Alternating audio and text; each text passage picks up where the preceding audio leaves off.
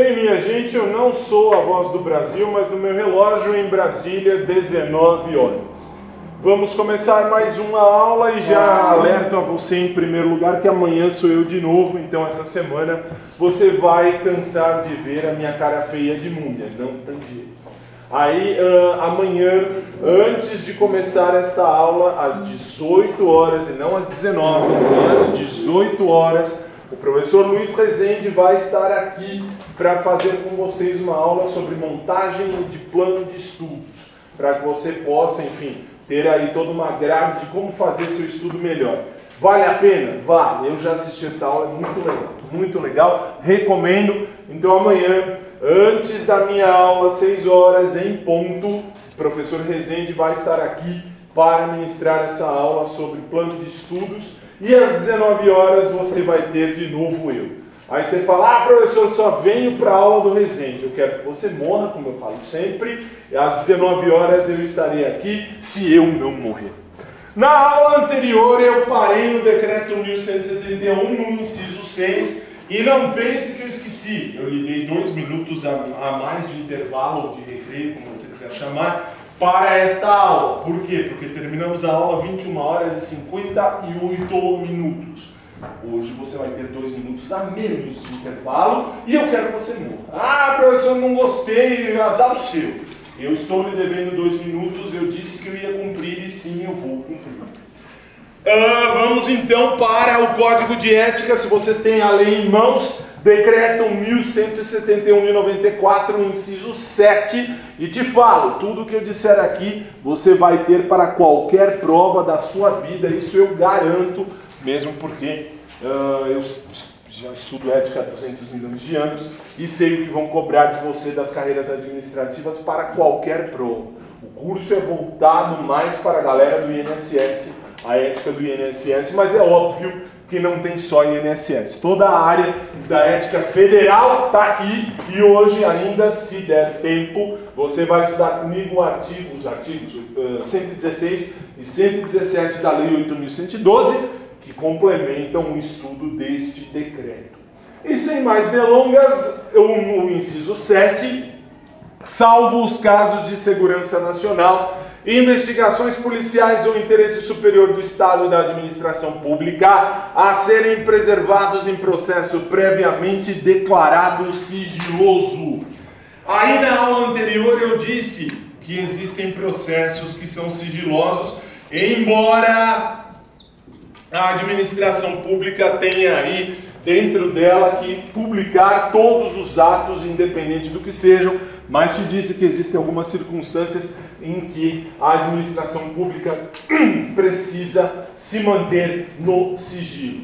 E te falei, um deles é casos que envolvam menor de idade. O outro deles, casos de família, e ainda frisei e disse: não são os barracos de família da Cristina Rocha. E te disse casos de segurança nacional.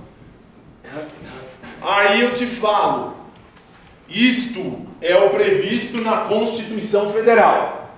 Só que a ética vai te dar um parâmetro um pouquinho mais direto. Por quê?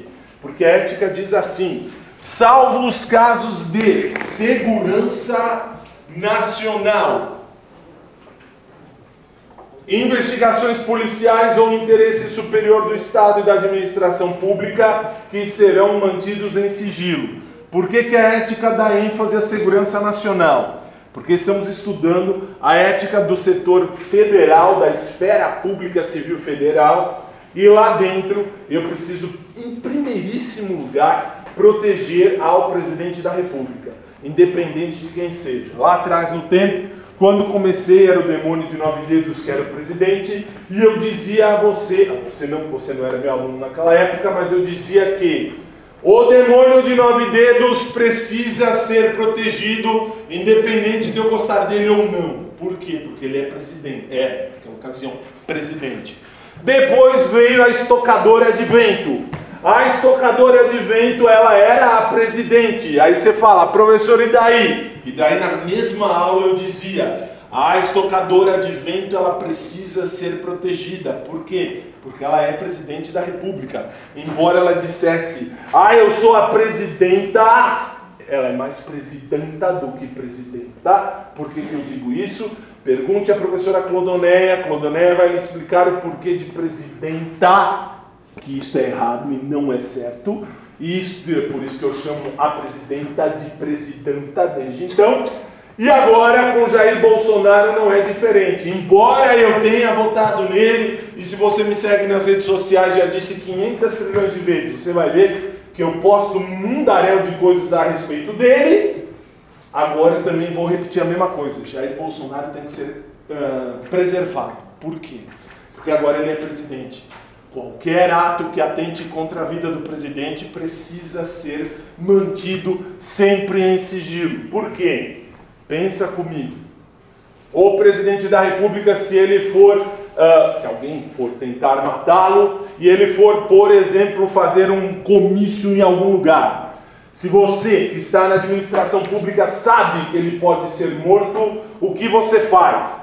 Ah, professor, eu odeio ele, eu vou mandar matar, vou ajudar.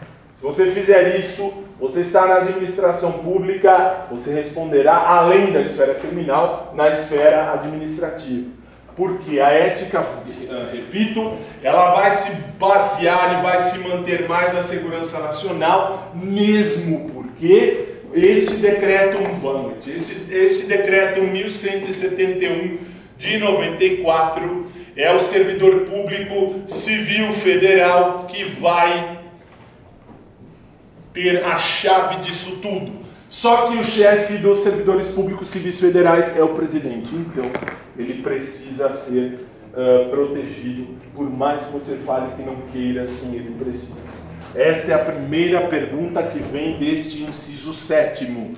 Qual é a segunda? Veja, nos termos da lei, a publicidade de qualquer ato administrativo constitui requisito de eficácia e moralidade. Portanto, a publicidade é um princípio constitucional que vai ser ratificada com a eficácia e com a moralidade. Ah, professor, eu não entendi. Então vamos lá. A publicidade, se eu estou na administração pública e eu publico um ato, eu digo, por exemplo, aos policiais: o policial prendeu o bandido, o bandido precisa ser apresentado. O professor é um menor de idade, falamos na aula anterior. Ele será apresentado de costas e algemado, é claro, mas ele deverá ser apresentado. Por quê? Porque isso mostra que a administração pública ela é eficaz, leia-se, ela está fazendo o trabalho dela com ética. A moralidade é a ética administrativa. Então, na sua prova, se perguntarem ou se disserem, a publicidade, é, quando ela é respeitada, é um fator que gera a eficácia da administração e a ética, que mostra a ética da administração, isso está correto. Pergunta típica de INSS é: a publicidade, princípio constitucional administrativo, quando ela está de fato uh, feita de maneira correta, mostra que a administração pública é eficaz porque trabalhou com ética. Isso está correto. Ela trabalhou com ética e ela é eficaz, então ela publica o ato tirando, repito, aqueles casos, e na ética, e atenção, porque aqui é na ética, sempre em especial a segurança nacional, que vai ser mantida em sigilo. Aí eles colocam a questão assim.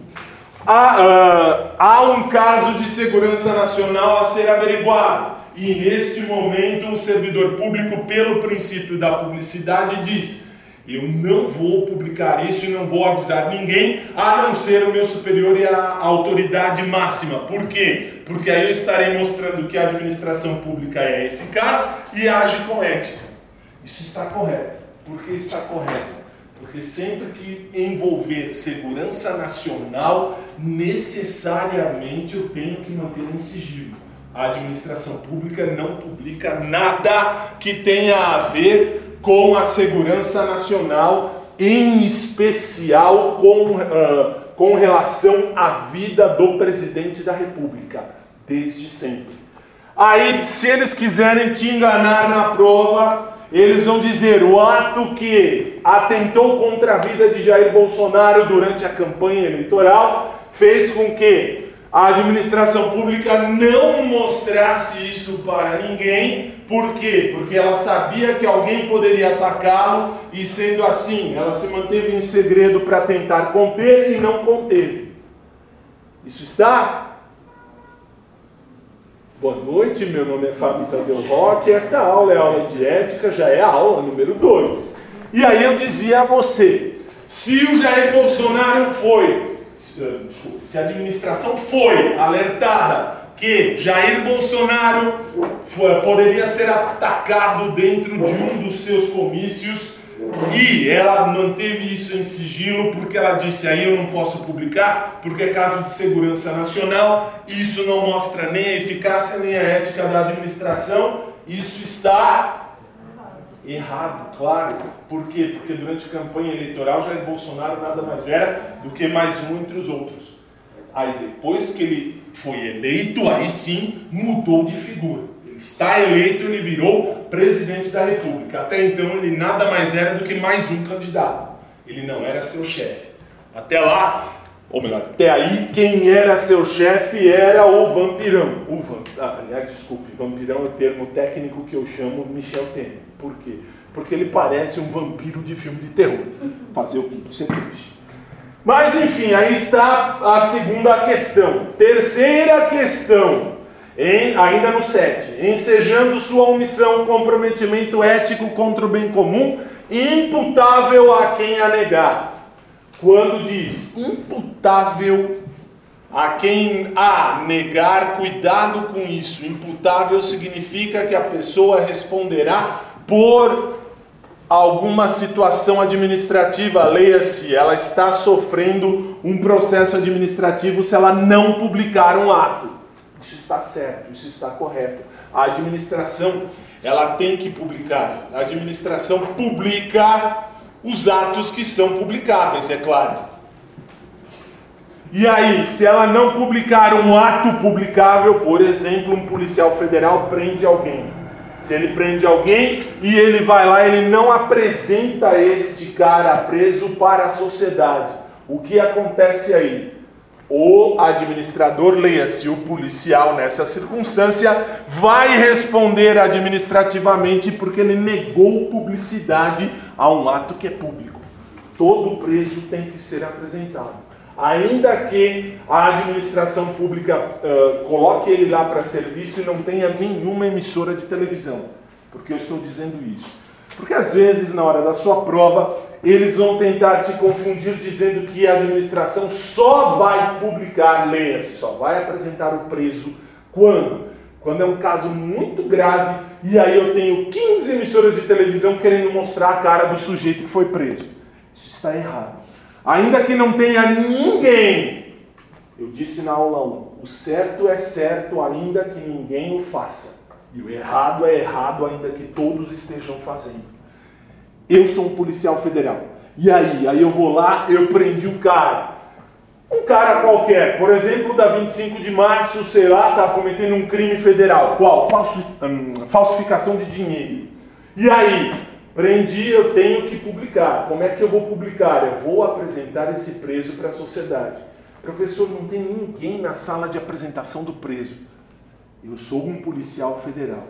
Não tem ninguém ali para ver o preso que está ali. O que eu faço? Você tem por obrigação apresentar o preso. Ah, mas professor, vai pôr ele lá para um monte de fantasma? O certo é certo, ainda que ninguém esteja fazendo. Vamos imaginar que lá no meio Qualquer momento aparece o advogado do preso ou o advogado, leia-se o promotor público, e o promotor diz assim: Ah, vocês não apresentaram o preso para a sociedade. E o policial diz: Ah, nós vamos apresentando mesmo, não tem ninguém, para que vamos apresentar? Quem nega um, a, a publicidade a um ato que é público, ele vai responder administrativamente, ainda que não tenha ninguém. E aí é o que eu falo, eu costumo ser o cara mais chato do planeta Terra, porque, por exemplo, lá na outra casa que eu dou aula, numa bela, num belo dia, não tinha ninguém na sala de aula no horário que eu ia começar a aula. Por quê? Porque era greve de ônibus. Eu não quero saber se, você não tem ninguém. Se você pagou para que eu dê aula, a minha aula será dada. O que foi que eu fiz? Eu comecei a dar aula para as paredes. Professor, você é debiloide, só pode. Por quê? Porque não tinha ninguém. Só que aí tem um detalhe que eu sempre disse e sempre vou dizer: as minhas aulas são devidamente gravadas. Eu as gravo.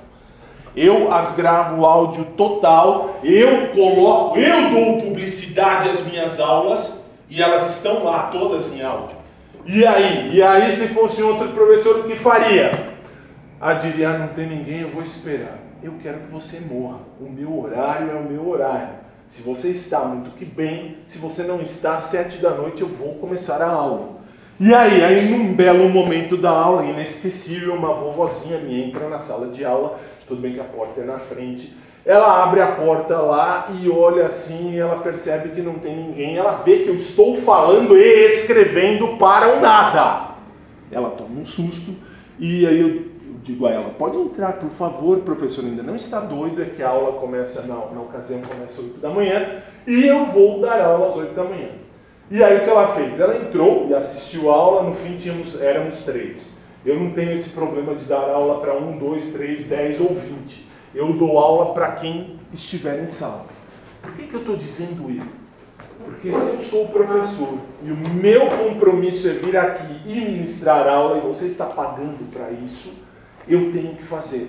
Se eu tenho que fazer, um princípio ético meu é fazer, eu tenho que dar publicidade ao feito. Eu dou publicidade ao feito postando o áudio das minhas aulas lá no meu site. Tem professor que não grava, que não faz nada, problema do professor. Eu dou publicidade.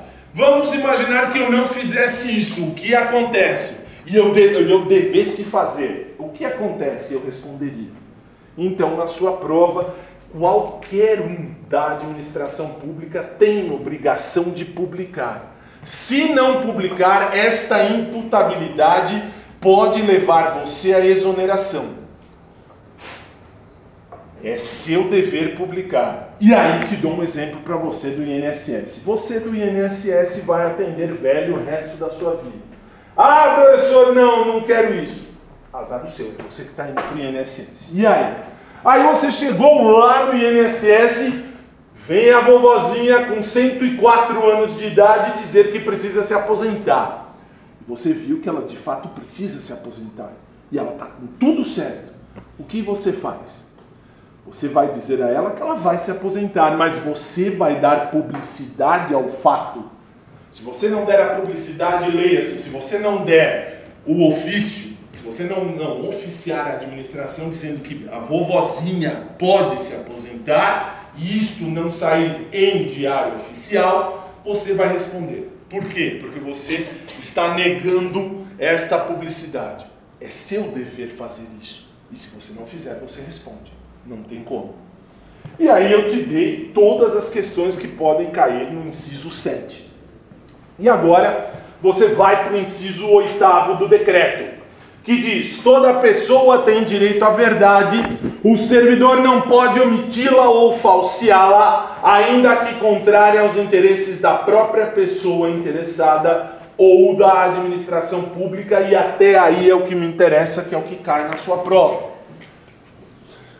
Por quê? Porque no oitavo, o que você precisa saber é Aí, aliás, desculpe se você é contra Bolsonaro, mas ele pegou este exemplo do inciso oitavo, toda pessoa tem direito à verdade. Ele usa um termo, um texto bíblico que diz: "A verdade vos libertará".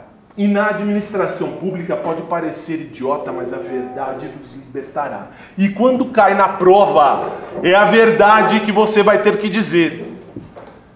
Esta é a chave da questão. O servidor público tem que agir com a verdade, só a verdade, nada mais que a verdade. E aí eles te dão sempre o mesmo exemplo. Qual? A vovó vai se aposentar. Tá bom, a vovó tem quantos anos? Sei lá, 80. Tá. Professor, 80 é vovó? É. Professora, ela não tem neto, ela é velha, é vovó. Minha mãe tem quase 80, ela não tem neto e é vovó porque eu gosto de chamar ela de vovó. E daí? E aí ela vai lá e vai tentar se aposentar. E aí você vai olhar todos os papéis e você vai perceber que a vovó só contribuiu 4 anos ou 5 anos da vida dela. Professor de 5 anos não dá para ninguém se aposentar. O que eu vou dizer para esta vovó? Ela quer se aposentar. Você vai agir com a verdade. E qual é a verdade? A verdade é, você vai dizer, minha senhora, a senhora poderá se aposentar sim. Quando? Na próxima vida. Nessa não dá mais tempo. Por que não dá mais tempo? 80 anos, tem que contribuir no mínimo 30, vamos imaginar. E aí, 30 a 110, a única pessoa que eu conheço que tem 109 anos aliás, vai fazer 109 anos, a minha tia-avó, que está muito bem, por sinal, está melhor que eu. E aí a gente briga desde que eu sou pequeno, eu falo para ela morrer, e como costumo dizer, morre inferno, e ela diz só morro depois que você morrer. E a briga é, assim, uma briga acirrada, tanto é verdade que ela está lá viva e firme. Se ela disser, eu vou me aposentar, quantos anos ela tem hoje? 108. O que ela vai fazer? Ela não vai aposentar. Por quê? Porque eu vou continuar dizendo para ela morrer, ela tem que morrer e vai morrer, pelo amor de Deus, 180 anos é muita coisa. E aí? E aí você vai agir com a verdade. Diga a verdade sempre. A verdade deve prevalecer, inclusive, aí vem o X da questão, inclusive a verdade tem que ser dita contra os interesses particulares. Por quê? Porque ela quer aposentar, ela te trouxe tudo, mas o que ela trouxe não dá para ela se aposentar. Resultado, ela não vai aposentar. Não tem como. Ah, professor, eu posso dizer para ela continuar contribuindo? Pode, sem problema. Isso é a verdade. Continue contribuindo. Se ela continuar contribuindo, ela tem chance de se aposentar, se não morrer. Se morrer, tá bom. fechamos o oitavo. Nono. A cortesia, a boa vontade, o cuidado e o tempo. E se você tem a lei em mãos, grife a palavra tempo. Porque o problema da prova será o tempo, já lhe explico. O tempo dedicados ao serviço público caracteriza um esforço pela disciplina. Primeira parte da questão. Por que, que o tempo me interessa? Porque aqui a prova vai te pegar quando, aliás, em INSS ela vai pegar num exemplo clássico. Qual? Se você já assistiu, não sei se você perdeu o seu tempo, eu já, já assisti muito um desenho chamado Simpsons. O que tem nos Simpsons? Tem um senhor chamado Vovô Simpson. E o que é o Vovô Simpson? É a personificação dos vovôs aqui do Brasil. Por quê? Porque quando você for atender a galera lá no INSS, o que vai acontecer com você? Os velhinhos precisam de atenção. Ah, professor, e aí? Eu não vou dar atenção? Claro que vai, você tem que dar atenção. Mas você tem que dispor do seu tempo, chamado tempo hábil. É aí que está o problema da prova. É o tempo hábil. Como assim o tempo hábil? é o tempo necessário para atender aos interesses daquele vovô. Por quê? Vovô Simpson, num dos episódios, ele vai num, num mercadinho, esqueci o nome do vendedor do mercado, mas enfim, lá do mercado. E aí, quando ele vai ser atendido, o que, que ele diz? Ele começa falando assim: Olha, eu nasci em 1720. E aí ele começa a trazer toda a história de 1720 até os dias atuais. Professor, não é certo isso? Claro que não. Por quê? Porque você não tem só o vovô Simpson para atender. Você tem o vovô Simpson e uma penca de outros velhos que vão estar lá. Ah, professor, e daí? Saiba usar do tempo dito hábil, tempo útil. Por que tempo útil? Saiba cortar o papo. Você não tá lá para ouvir a galera falar na sua orelha. Não é problema seu os problemas da pessoa lá fora. A pessoa, quando chega até você, o que é que ela vai te trazer? Problemas da administração pública. Você não tem obrigação nenhuma de falar nada, e nem deve, da vida particular do velho ou da velha. Por quê?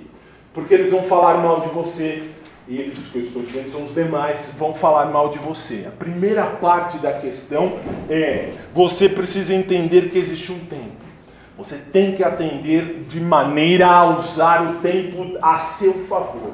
Não fica falando com o velho. Quer falar com o velho, no fim de semana você vai na praça e vai jogar dominó com os velhos. E aí você ouve o dia inteiro.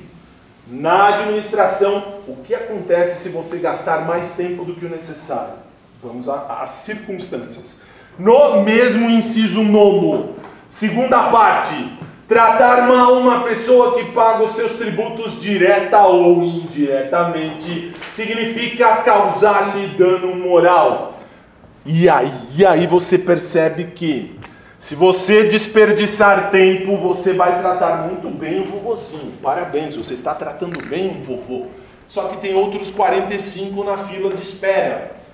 Se você deixar a galera esperando o seu atendimento, o que acontece?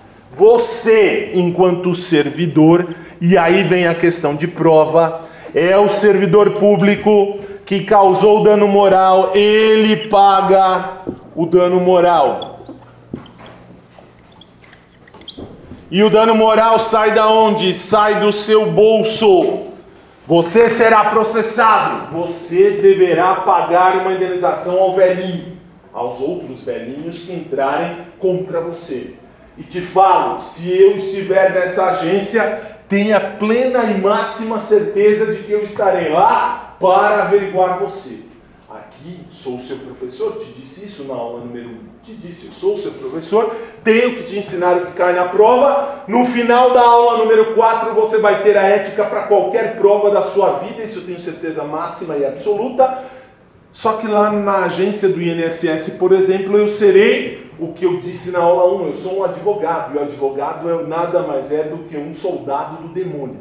Por quê? Porque lá no INSS eu estou com um velho e te disse, eu vou com o velho no meu carro até a agência. Chego na agência, já tenho que ouvir o velho na minha orelha, porque tem que sair cedo. A gente chega cedo e o velho quer ainda a, a ficha preferencial. Por quê? Porque ele acha que só ele é o velho da história. Tem só ali mais uns 300. E aí? E aí eu vou estar ouvindo isso o dia, a, a manhã inteira. Por exemplo, não precisa ir longe. Hoje de manhã estava eu numa agência do INSS com uma velha chata que eu já. Aliás, quando, antes que você falhar, ele só fala que velho é chato. Eu falo para os meus clientes que são velhos chatos. Então, assim, tudo que eu falar a você, meu cliente já ouviu na, na cara. Eu não tenho Disse na aula 1 e repito, eu não tenho por que esconder, não tenho rabo preso com ninguém. Disse e repito, se eu, tiver, se eu estiver na minha razão, eu mando quem for para o inferno. Mandei, já disse e repito, na minha prova para juiz federal, em duas vezes que cheguei na, na fase oral, eu mandei dois juízes para o inferno. Por quê?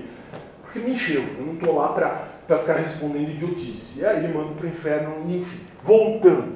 Aí eu estou lá e eu estou percebendo que você está gastando tempo com o velho. Você tem mais um montão. Eu vou processar você primeiro em nível administrativo. Como é que você vai fazer isso? Não sei se você sabe, mas em qualquer setor da administração pública você tem que usar o chamado crachá. E aí, tirando aqui no alfa, que não sei se você já viu, o nosso crachá aqui no alfa, graças a Deus ou ao demônio, não tem fotografia. Por quê? Porque se tivesse fotografia, o que faz o professor com crachá com fotografia? Já assim eles dizem que enquanto a gente não está em aula, o professor tem que andar com crachá. Então, você vai ver que aqui está professor. Tá, e daí? Na administração pública vai estar a sua função, só que aqui em cima, nesse espacinho em branco, vai estar a sua fotografia. E muitos servidores olham para a fotografia e dizem: Nossa, que foto horrível! E vira. E vira ao contrário. Quando você vira ao contrário, o que acontece com você? Você está negando publicidade, é um ato que é público. Qual é o ato público? O ato público é justamente você ser identificado como servidor. Professor, não gostei da foto. Morre e nasce de novo, porque a foto está lá para você ser identificado. E você será identificado. E tem que ser identificado. Por quê? Porque nesse momento, se você não for identificado, o que acontece com você? Você ainda, além de responder pelo dano moral, porque o seu superior vai chegar a você e vai dizer que você tratou mal um outro velho, você ainda vai responder com o seu emprego, porque você não pode uh, suprimir nenhum tipo de dado. Eu preciso saber quem eu vou processar, quem me tratou mal. Então eu tenho que ir lá e falar que aquele servidor tem, me deve dano moral. Paga, paga. Qual é o valor que hoje em dia está sendo pago pelo dano moral? Cerca de 5 a 7 mil reais você vai ter que desembolsar do seu bolso para pagar o velho que te processar. E se eu estiver lá, eu vou processar, é fato. Eu não estou afim de ficar lá perdendo tempo. E cai na prova. E quando cai na prova, é o servidor que paga. Eu não vou processar a administração, eu vou processar você, servidor. E eu vou pedir dinheiro para você. É você que está tratando mal o povo. Ah, professor, mas foi sem querer, o velho estava falando um monte de coisa. O tempo é o hábil, o tempo é o útil. Quanto tempo você pode ficar falando com o velho? Se o caso é urgente, até 40 minutos é o essencial para tratar um assunto com o velho no INSS, cada um que você falar. Professor, mas não deu 40 minutos. Chama o teu superior e diz para ele que você precisa de mais tempo. Avise ao seu superior, porque isto dá dano moral de verdade, não só na prova. E vamos prosseguir. A segunda parte do inciso nono. Da mesma forma, causar dano a qualquer bem pertencente ao patrimônio público, deteriorando por descuido ou má vontade, não constitui apenas uma ofensa ao equipamento e às instalações ou ao Estado, mas a todos os homens de boa vontade e blá blá blá. O que me interessa aqui? Aqui me interessa ainda no inciso nono, causar dano a qualquer bem da administração pública, o que fará com você? É você que paga. É você que vai dispor do dinheiro para pagar. Só que aí tem um detalhe. A prova vai dizer o seguinte: o servidor público, ele por qualquer motivo, causou mal, quebrou um computador. Puxa, como é que foi? Aí ele passou, pisou no fio e quebrou o computador. Caiu no chão, a tela quebrou. O que acontece com ele? Um miserável computador não acontece nada porque é um acidente. Agora, quando a prova diz o servidor não estava muito bem naquele dia, então ele quebrou um computador pela manhã e 22 à tarde. Se você quebrou um computador de manhã e 22 à tarde, você quebrou um total de 23 computadores. Os computadores da tarde você vai pagar todos. O computador da manhã está perdoado. Se for só um, um objeto, um bem, isso está perdoado. Cuidado, é um bem esporádico, porque a prova pode te dizer: todo dia o servidor vai lá e quebra um computador todo dia não é uma coisa muito lógica de acontecer. Se acontecer todo dia, ou tecnicamente falando, como a prova escreve um termo idiota, que é odier, odiernamente. Quando essa palavra gigantesca estiver na sua prova, significa todo dia. Odiernamente foi quebrado um computador. Significa todo dia um computador se quebra. Resultado: você vai responder por todos, menos o primeiro.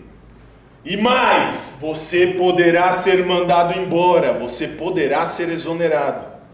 Se no PAD for mostrado que isso daí é uma espécie de greve branca. No processo administrativo disciplinar, eu descubro que você, mais do que ninguém, fala assim: Eu não quero trabalhar. Como é que eu vou fazer isso? Quebrando um computador por dia. Isso levará você à exoneração. Ótimo. Sim, pois não. É, mas exonerado não no, na ética, né? Porque é só censura, né? Isso daí é Nós vamos chegar no decreto 6.029 e eu vou te dizer assim: a comissão de ética vai sugerir a sua exoneração. sugerir, né? Quem vai te exonerar? O seu superior. Porque em 99% dos casos, quando a comissão de ética diz sugerimos a exoneração, o, o superior exonera o servidor.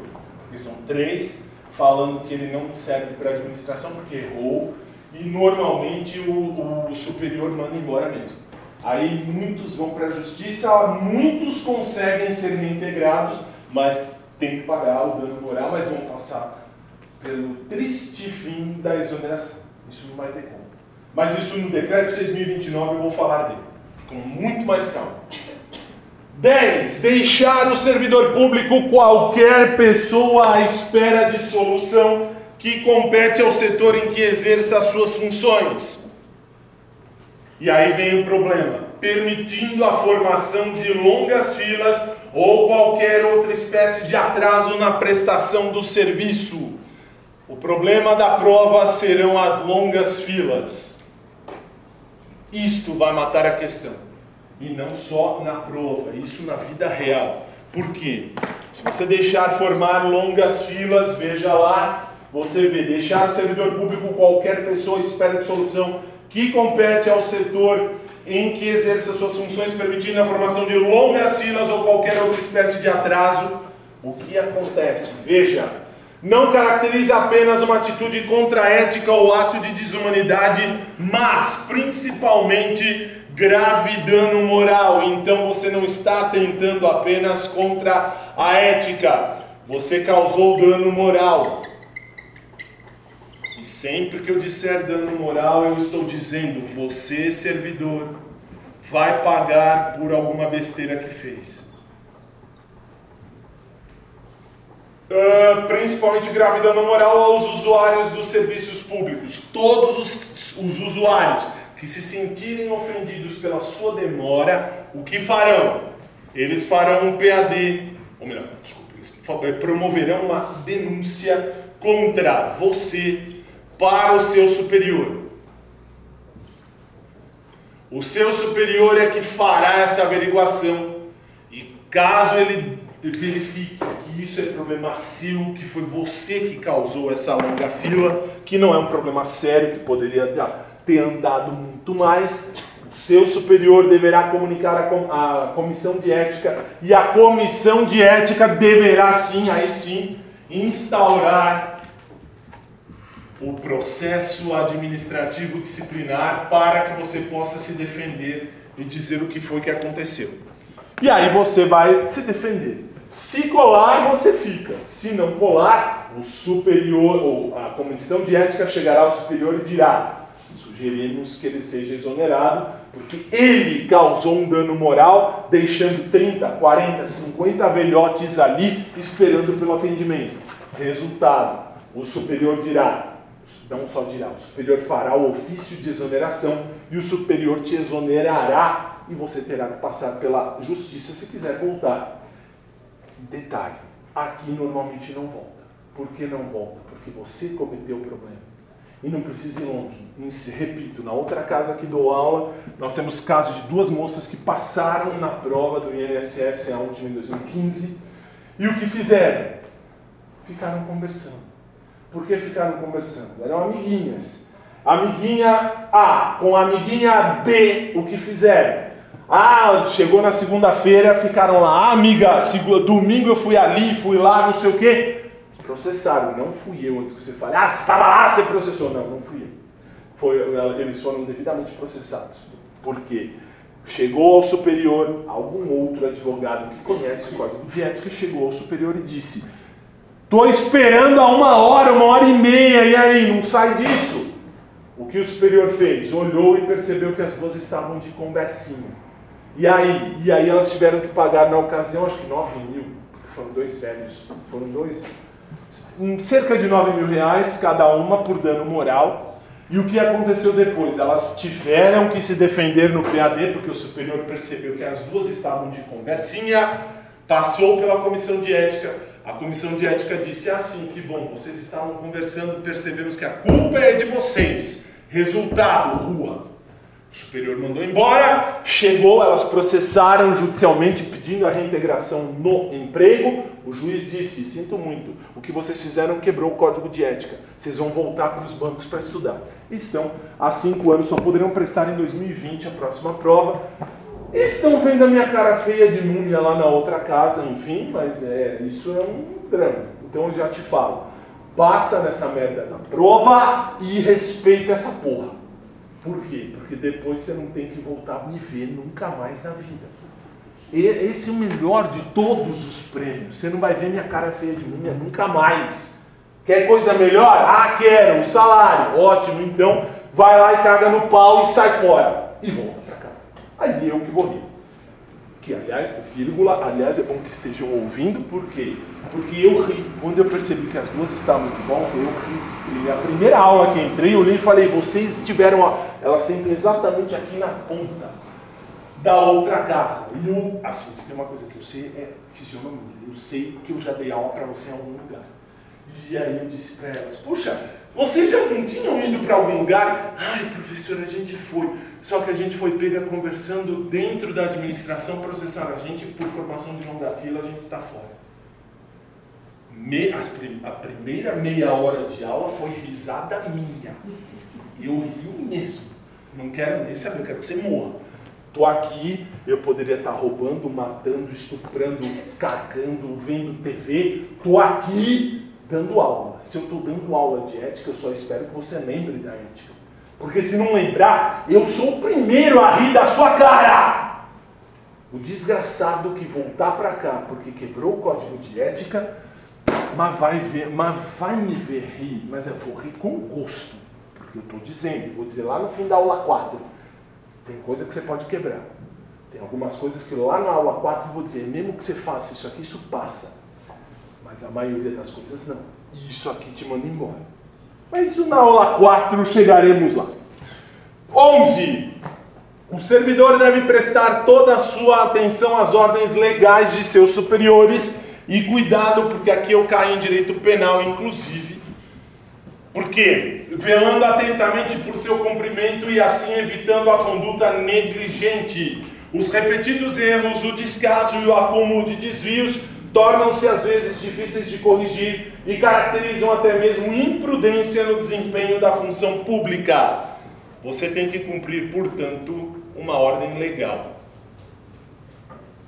Legal não é assim, ah, professor, isso é uma ordem legal, gostei, eu vou cumprir. Não. É ordem de lei. É ordem que está dentro das atribuições que você vai ter que cumprir o dia a dia, o resto da sua vida. Só que a prova vai te dizer assim: seu superior tem um desafeto. E aí? O desafeto dele entra na agência do INSS que você está. E aí o superior diz: Puxa, tá vendo aquela velha ou aquele velho que está entrando ali? Tô. Ó, a hora que vocês forem atender ele, quem for atender o velho que acabou de entrar, quebra os dentes dele por mim porque eu não suporto ele. O que, que você faz? Você diz: Puxa, meu chefe, vou cumprir a ordem. Isso só antes de eu te dar o fim do exemplo, isso aqui já é uma ordem ilegal. Aí o velho chega até você e o velho diz bom. Por quê? Porque não deu dia, não deu tempo de falar o dia. Quando ele disse bom, você já fechou a mão e quebrou a dentadura do velho. Você deu um soco no velho. Você acabou de cumprir uma ordem manifestamente ilegal. E a ordem manifestamente ilegal, o que acontece com você? Você vai responder administrativamente e penalmente. Você responde nas duas esferas. Por quê? Lesão corporal de natureza grave. O velho precisa da dentadura para sobreviver. E você quebrou a dentadura do velho. Você poderá, inclusive, ser preso. Pois não. Se a ordem manifestamente legal parte do superior, é o superior que denuncia. Nesse caso, não vai ter ninguém que Aí chegaremos lá no decreto 6.029 e vou te dizer assim: toda ordem que o seu superior disser que for manifestamente ilegal, é seu dever enquanto funcionária pública representar o seu chefe para o chefe dele. Você vai escrever em um documento dizendo: Meu chefe mandou eu dar um murro na boca do velho.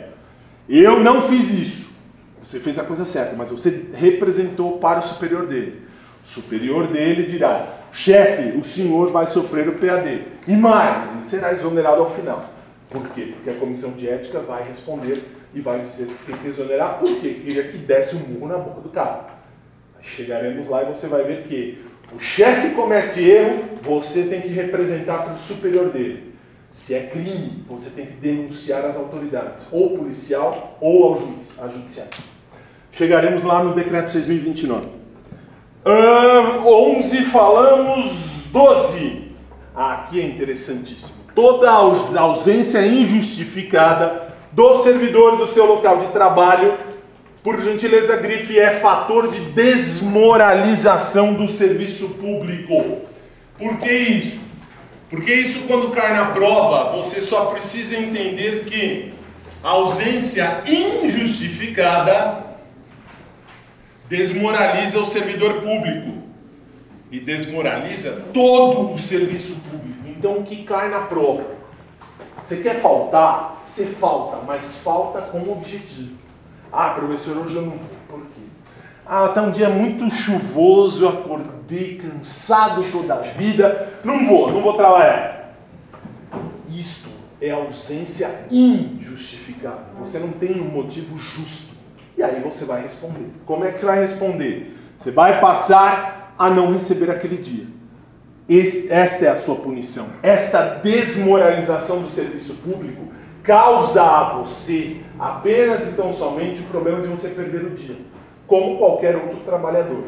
Se você faltar um dia e disser, poxa, não vou, hoje eu não estou bem, ou pior, você diz assim, não é que eu não estou bem de saúde, eu não estou bem porque eu estou cansado. Ou ainda, é uma sexta-feira de muito sono. Aí você fala, putz, eu não vou trabalhar, hoje eu vou para a praia curtir um diazinho de praia muito legal. Você vai perder o dia, é claro, como qualquer pessoa que faltar. Se você faltar mais de 30 dias, isso caracteriza abandono de emprego. E aí você será citado pelo diário oficial e perderá o emprego, é óbvio, porque foram 30 faltas injustificadas durante um ano. Não importa se 30 faltas uma seguida da outra, não importa se 30 faltas esporádicas. Você faltou dois dias num mês, quatro dias no outro, depois duas semanas, não importa.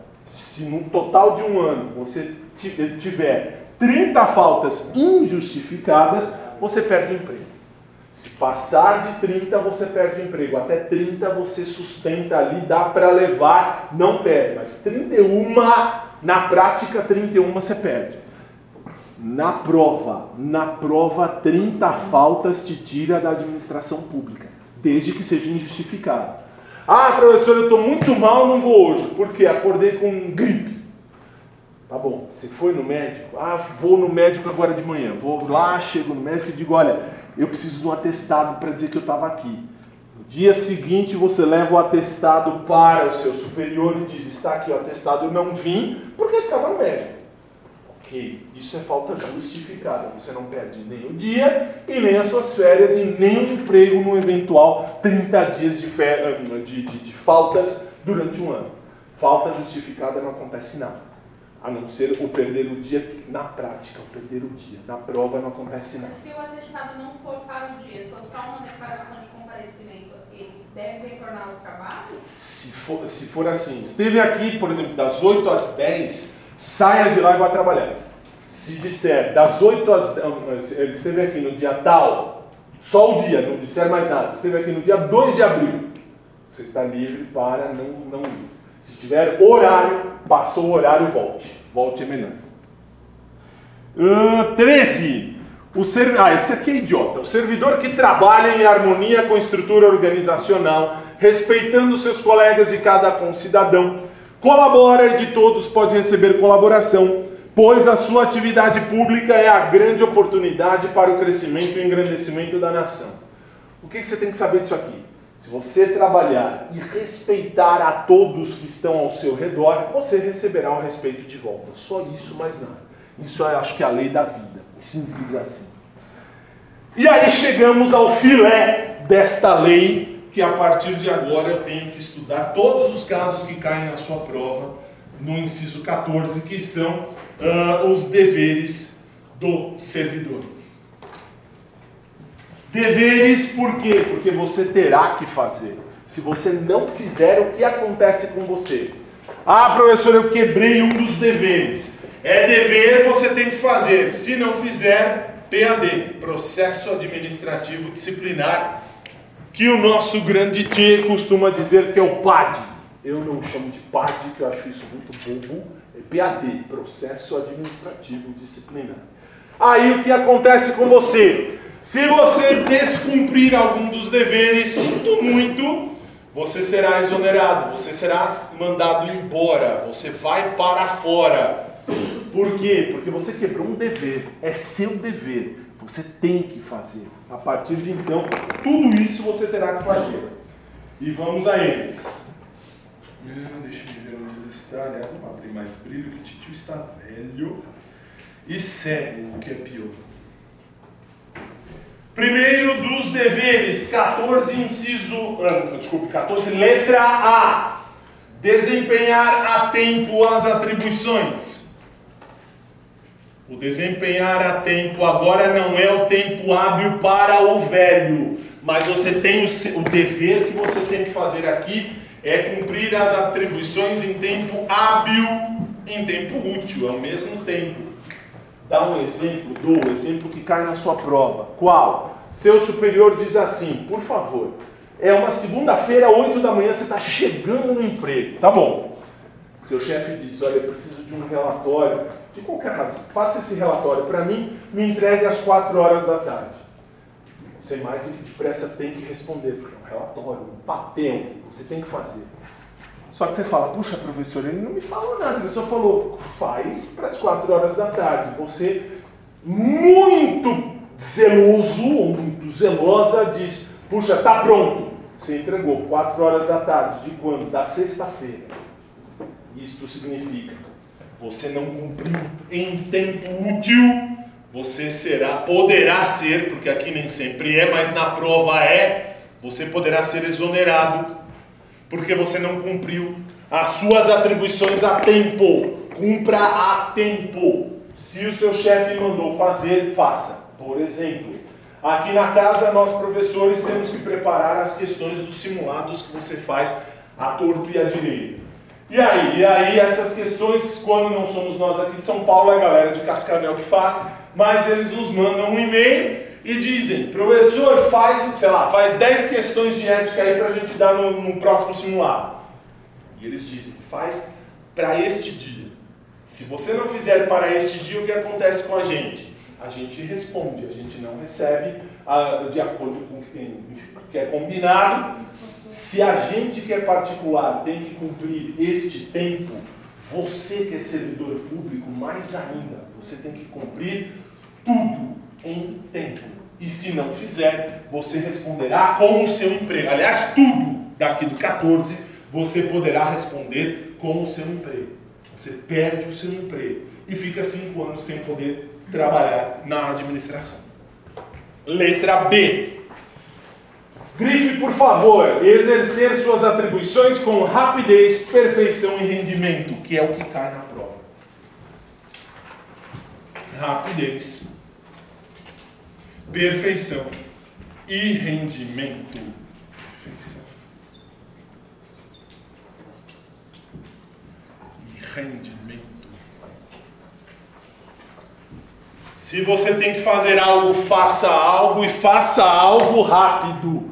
Faça dentro do prazo que lhe é dado. Porque se você não fizer com rapidez, se você não fizer da melhor maneira possível, perfeição não significa dizer, ah, puxa, é, é, não tem nada de errado. Você até pode errar, não há problema. Mas faça o mais perfeito possível e tenha rendimento, isto é, faça tudo, pratique tudo o que está nas suas atribuições. Se você deixar alguma coisa de lado, leia-se. Ah, eu tenho, por exemplo, você vai ter que fazer no INSS analisar a documentação das pessoas. Se você não, não analisar a documentação em tempo hábil, o que acontece? Primeiro, o velho morre. Segundo, você não atendeu com rendimento. Terceiro, você cai fora. Por quê? Porque você não cumpriu com rendimento. Está lá nas atribuições do seu cargo, é seu dever cumprir com aquilo que lhe é mandado dentro das suas atribuições. Sempre. Letra C, de cocô, porque é um cocô mesmo. Ser probo, reto, leal e justo. Quando cai na prova, é isso aqui: probo, reto, leal e justo, demonstrando toda a sua integridade de caráter. Leia-se a sua ética individual. Você tem sempre que agir com probidade. Tanto é verdade que o último tema da ética é a Lei 8429, os problemas da improbidade administrativa, que cai na questão de um, de um, de um servidor que não age com a devida ética. Você não é honesto, você não age com retidão, isto é, buscando a justa justiça, você não é leal, leia-se, você fala mal por trás do INSS, você, por exemplo, trabalha no INSS e só fala mal deles, e mais, você não é justo, você não trata todos como deveria tratar. Resultado, você não presta para a administração pública, você tem que sair. Letra D. Jamais retardar qualquer prestação de contas, condição essencial da gestão dos bens, direitos e serviços da coletividade ao seu cargo. Quando isso cai na prova, esta prestação de contas, ela se dá uma vez por ano em especial. Por que uma vez por ano em especial? Porque aí é a chamada correição. Existe a correição, a data da correição, onde você receberá o superior máximo da instituição para analisar todos os cargos. Professor, eu trabalho no Tribunal Regional Federal. Vai ter a mesma coisa, só que a diferença é que lá no TRF a prestação de contas se dá por um juiz correicional. Se for no INSS, quem presta essa, quem faz essa correção, quem presta esse serviço é o superior máximo da instituição.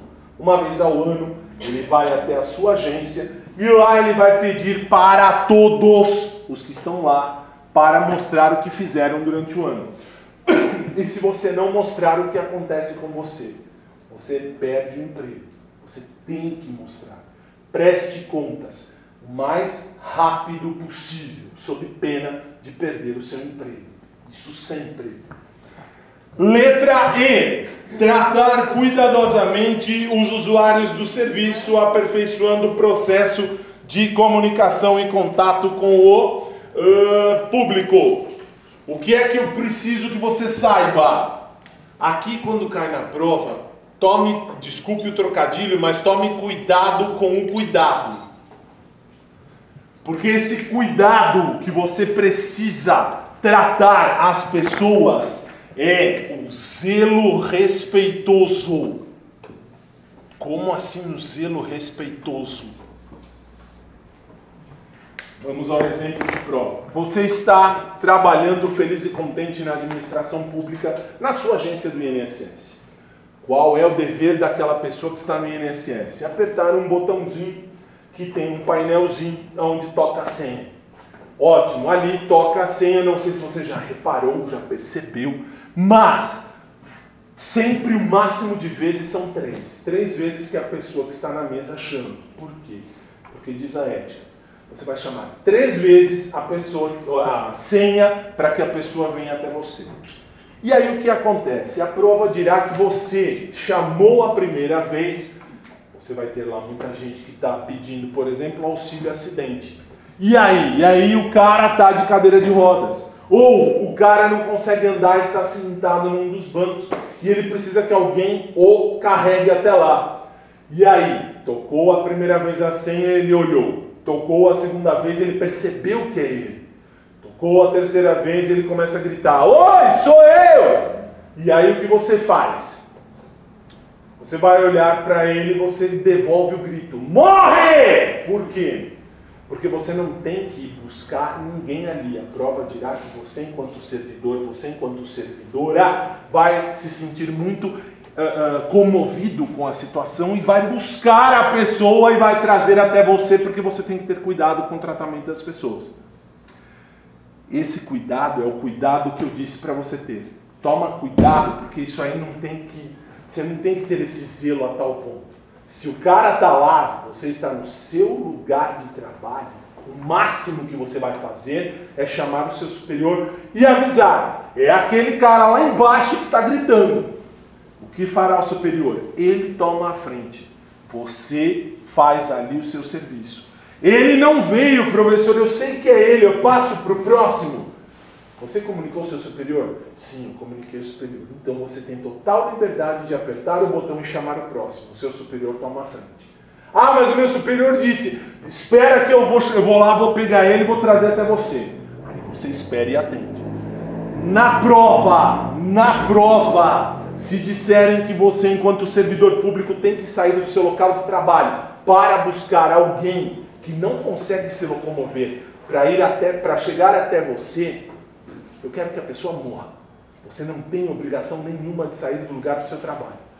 Você está ali sentado, é ali que você tem que permanecer. A pessoa se vira para chegar. Chegou até você, seja respeitoso, trate com atenção, trate com cuidado, respeito, enfim, olhe tudo, faça o seu trabalho. Mas na frente de você, se ela estiver longe, ela que morra. Ela que venha rolando, girando, pulando, como ela quiser.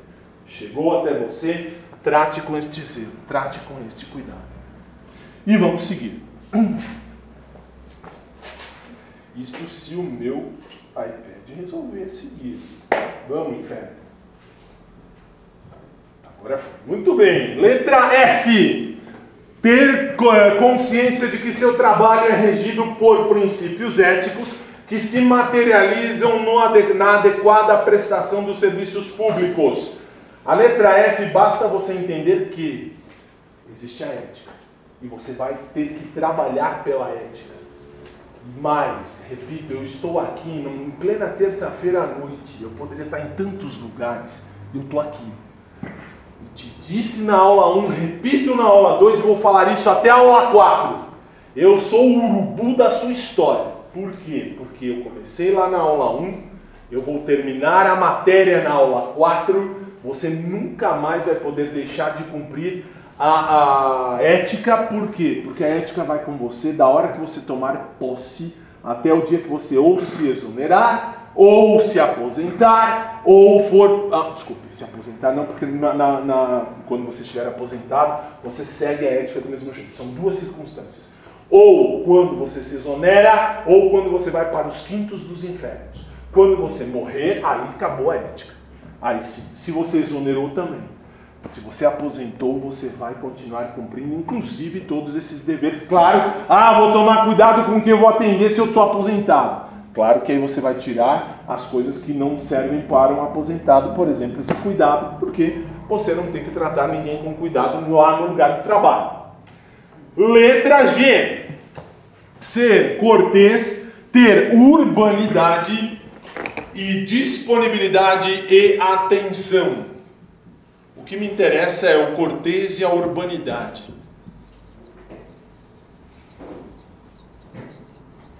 Que é ou que são o respeito ao próximo. Que a prova vai, vai dizer que é o respeito ao próximo. E é exatamente isso. Você tem que ter o respeito ao próximo. Só que aqui, cuidado. Quando diz respeitando a capacidade e as limitações individuais de todos os usuários do serviço público, aí vem uma outra questão de prova aqui dentro. Sem qualquer espécie de preconceito de raça, cor, condição social, não importa. Você vai atender a todos da mesma maneira. Eu te dou agora o exemplo que cai na sua prova. Não sei Quantos anos você tem, não me interessa saber, sei que tio tem 40 anos das costas. Por que, que eu digo isso? Porque quando eu era pequeno, tinha na minha época uma atriz ou um ator, como você quiser chamar, que ele levava o nome de Rogéria. Rogéria, se você não sabe, era, era uma travesti. E aí? E aí, não sei se você sabe, travesti também pode se aposentar. Só para você ter uma noção. E aí? E aí, num belo dia, você está atendendo alguém, chega uma mulher na sua frente e esta mulher ela é a Rogéria. Ela apresenta a você a senha e você vai começar o atendimento. E aí, aí você vai dizer, por favor, me passe seus documentos. Ela vai ali lhe apresentar um RG e um CPF. O RG estará com um nome muito sugestivo, que naquela ocasião, enfim, que, era Astolfo. professor Rogério se se chamava Astolfo. Sim, e. Ah, professor, então eu vou rir meia hora. Não vai dar para eu. eu vou, se eu ficar na frente da Rogéria, eu vou rir meia hora. Ela está aqui. Tá, Rogéria, aqui está Astolfo. O que eu faço? Você vai rir meia hora, qualquer um de nós riria, e eu falo porque eu não sou hipócrita, eu também riria. Por quê? Porque imagina, você recebe uma mulher na sua frente com o nome de Astolfo. Um tanto estranho. O que você tem que fazer? Você vai rir na puta que eu pariu meia hora, sai, vai pro inferno, ri, diz, dá licença, vou vou resolver aqui um, um problema e já volto. Ri, quatro horas e meia, volta! E atende a Rogéria com toda a, a educação, com todo esse zelo respeitoso que ela merece. Ah, professor, mas eu não vou conseguir nunca mais fazer o atendimento, porque eu já estou rindo mesmo. Quando você estiver na frente da Rogéria, você vai você vai, você vai trabalhar, Esquece, volta. Quando você estiver na frente da Rogéria, você vai trabalhar. É fato. E aí, como é que eu vou tratar a Rogéria, professor? Falo que ela é ele, ele é ela, ela, ele, é... o que, que é essa coisa? Hoje em dia, isso veio o Supremo Tribunal Federal, falei na aula 1 e vou repetir agora o que eles fizeram. Eles têm que fazer princípios éticos. Criaram um princípio ético. E qual é o princípio ético? É o nome social. O nome social hoje pode ser incorporado no seu RG. Se você quiser ser chamado de qualquer outra coisa que não seja seu nome, é seu direito. Ah, professor, eu quero ser chamado de Rex. É seu direito. Ninguém vai poder rir, por mais engraçado que seja, eu vou rir, porque eu vou rir. Não tem como. Me aparece aqui Rex eu vou chamar você de Rex, porque você mandou, tá aqui no seu nome social. Mas que é engraçado é, não dá para dizer que não é. O ser humano é assim. E aí você faz o quê?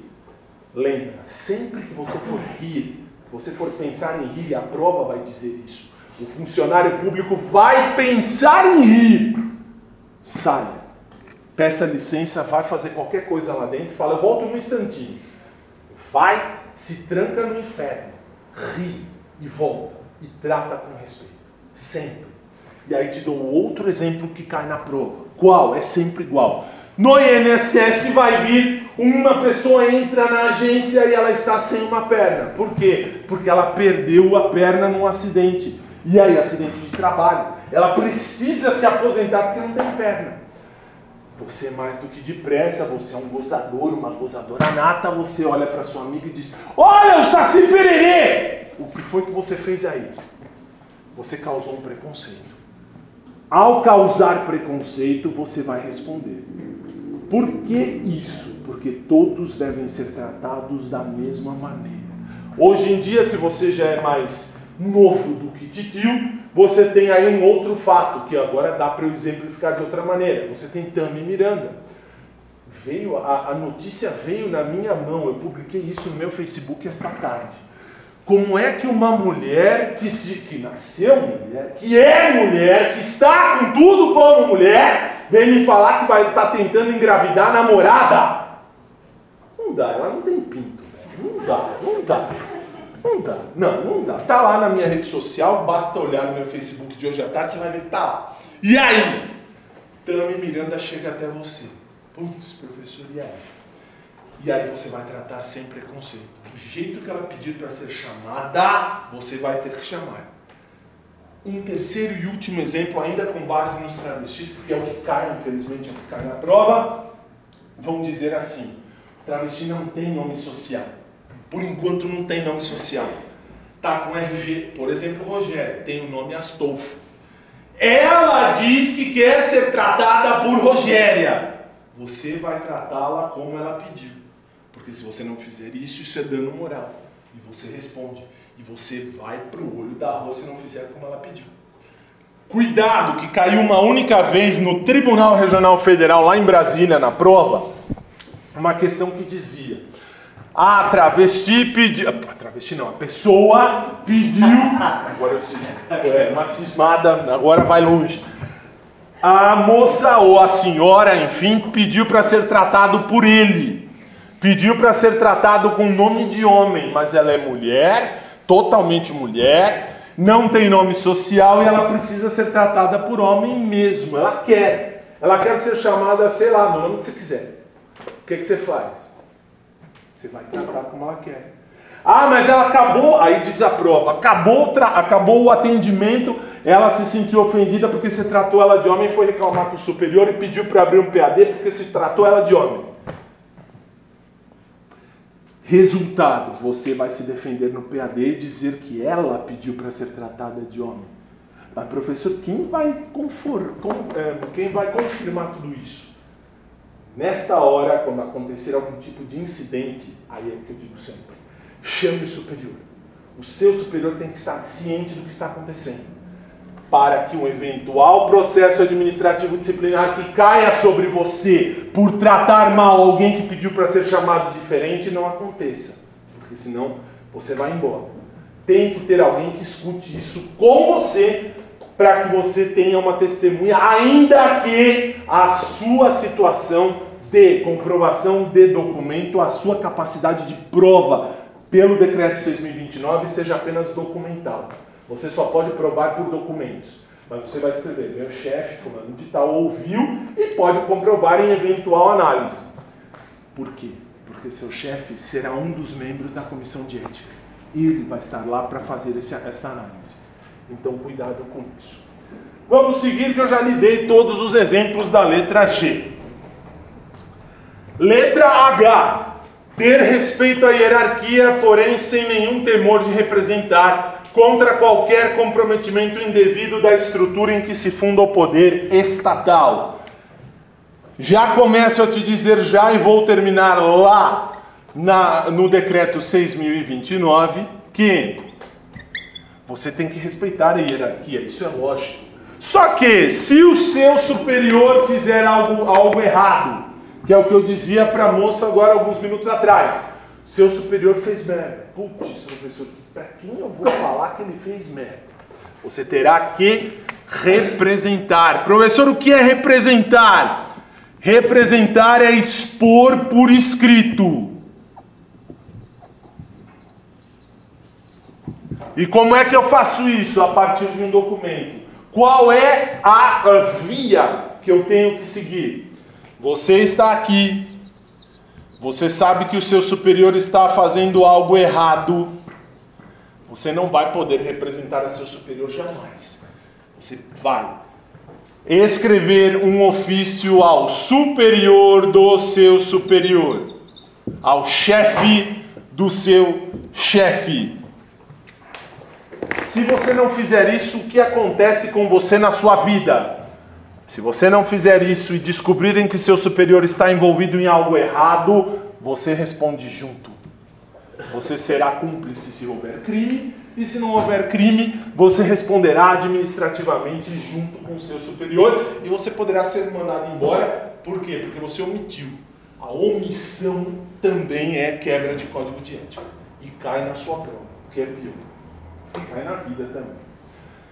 Letra I resistir a todas as pressões de superiores uh, hierárquicos uh, que, uh, de contratantes interessados e outros que visem obter qualquer favor, benesse ou vantagem indevida e denunciá-los. Aí na letra I, o que é, qual é a diferença? A diferença é aqui o seu superior está aqui e você está aqui embaixo de novo. Seu superior está planejando algum tipo de coisa. Que tipo de coisa? Garantir algum tipo de benesse, que é o que cai na prova. A palavra benesse é vantagem indevida. Que tipo de vantagem indevida? Qualquer uma, só que aqui na prova eles vão falar da vantagem econômica. Por exemplo, seu chefe uh, pegou para ele 10 milhões de reais. Só que ele falou: Putz, eu não vou ficar com essa grana sozinho, vou dividir entre as pessoas. E você terá que fazer o que nós estudamos na aula número 1, um, que é a chamada axiologia jurídica da ética. Leia-se, você tem que resistir às pressões externas. Você tem que agir da melhor forma, sendo uma pessoa do bem. O que é ser uma pessoa do bem? Seu chefe tem 10 milhões para dividir entre as pessoas. Esses 10 milhões são indevidos, ele desviou para ele e disse: Você vai participar comigo dessa divisão. Putz, eu te dou 2 milhões, 2 milhões vai para você. Ah, professor, por 2 milhões eu vou pegar tudo e vou partir para o exterior e tchau. Você vai partir para o exterior e tchau, e eu espero que o demônio parta com você, porque você não volta mais. Se voltar, você vai para a cadeia junto com eles. Por quê? Qual é a sua obrigação? Seu superior quer que você pegue algo, você tem que denunciar. Denunciar. De... Não, aliás, eu escrevi parecendo um debiloide mental. Denunciar. Agora sim. Você vai denunciar. Por quê? Porque na, a grande diferença da letra H para a letra I é que aqui eu tenho um crime. Esta benesse é crime. Aqui, quando eu vou representar algo errado, eu tenho algum problema apenas com a ética. Foi furado apenas o código de ética por qualquer razão. Aqui não, aqui houve um crime. Se houve um crime, o que é que eu faço? Simples, você denuncia. Para quem? Para a autoridade. A autoridade policial ou autoridade judiciária. Qualquer uma das duas. Quem é a autoridade policial? É o delegado de polícia. Quem é autoridade judiciária? É o juiz de direito. E se for um crime federal, o juiz federal. Se você não fizer isso, você responde como cúmplice. E se seu chefe for para cá, ainda que você diga não quero nada, mas você sabe que há algum tipo de vantagem indevida, você fala não quero para mim, fica para vocês, eu vou fingir que eu não vi nada. Você pode não ganhar nada, mas o que você vai ganhar aqui é que se o seu superior for pego e responder, você responde junto. Você será cúmplice, ainda que você não tenha ganho nada. Você ainda sai com uma mão na frente e outra atrás e não ganhou nada, mas vai para a cadeia junto com a galera. Isso é fato. Aliás, que horas tem? Lembro a você que eu estou lhe devendo dois minutos e eu vou pagar hoje. O seu recreio de hoje terá apenas 13. Não pense que eu esqueci. Uh, letra uh, J. Zelar no exercício do direito de greve pelas exigências específicas. Aí grife, por favor. Defesa da vida. Você tem que zelar pela defesa da vida. E você tem que zelar pela segurança coletiva.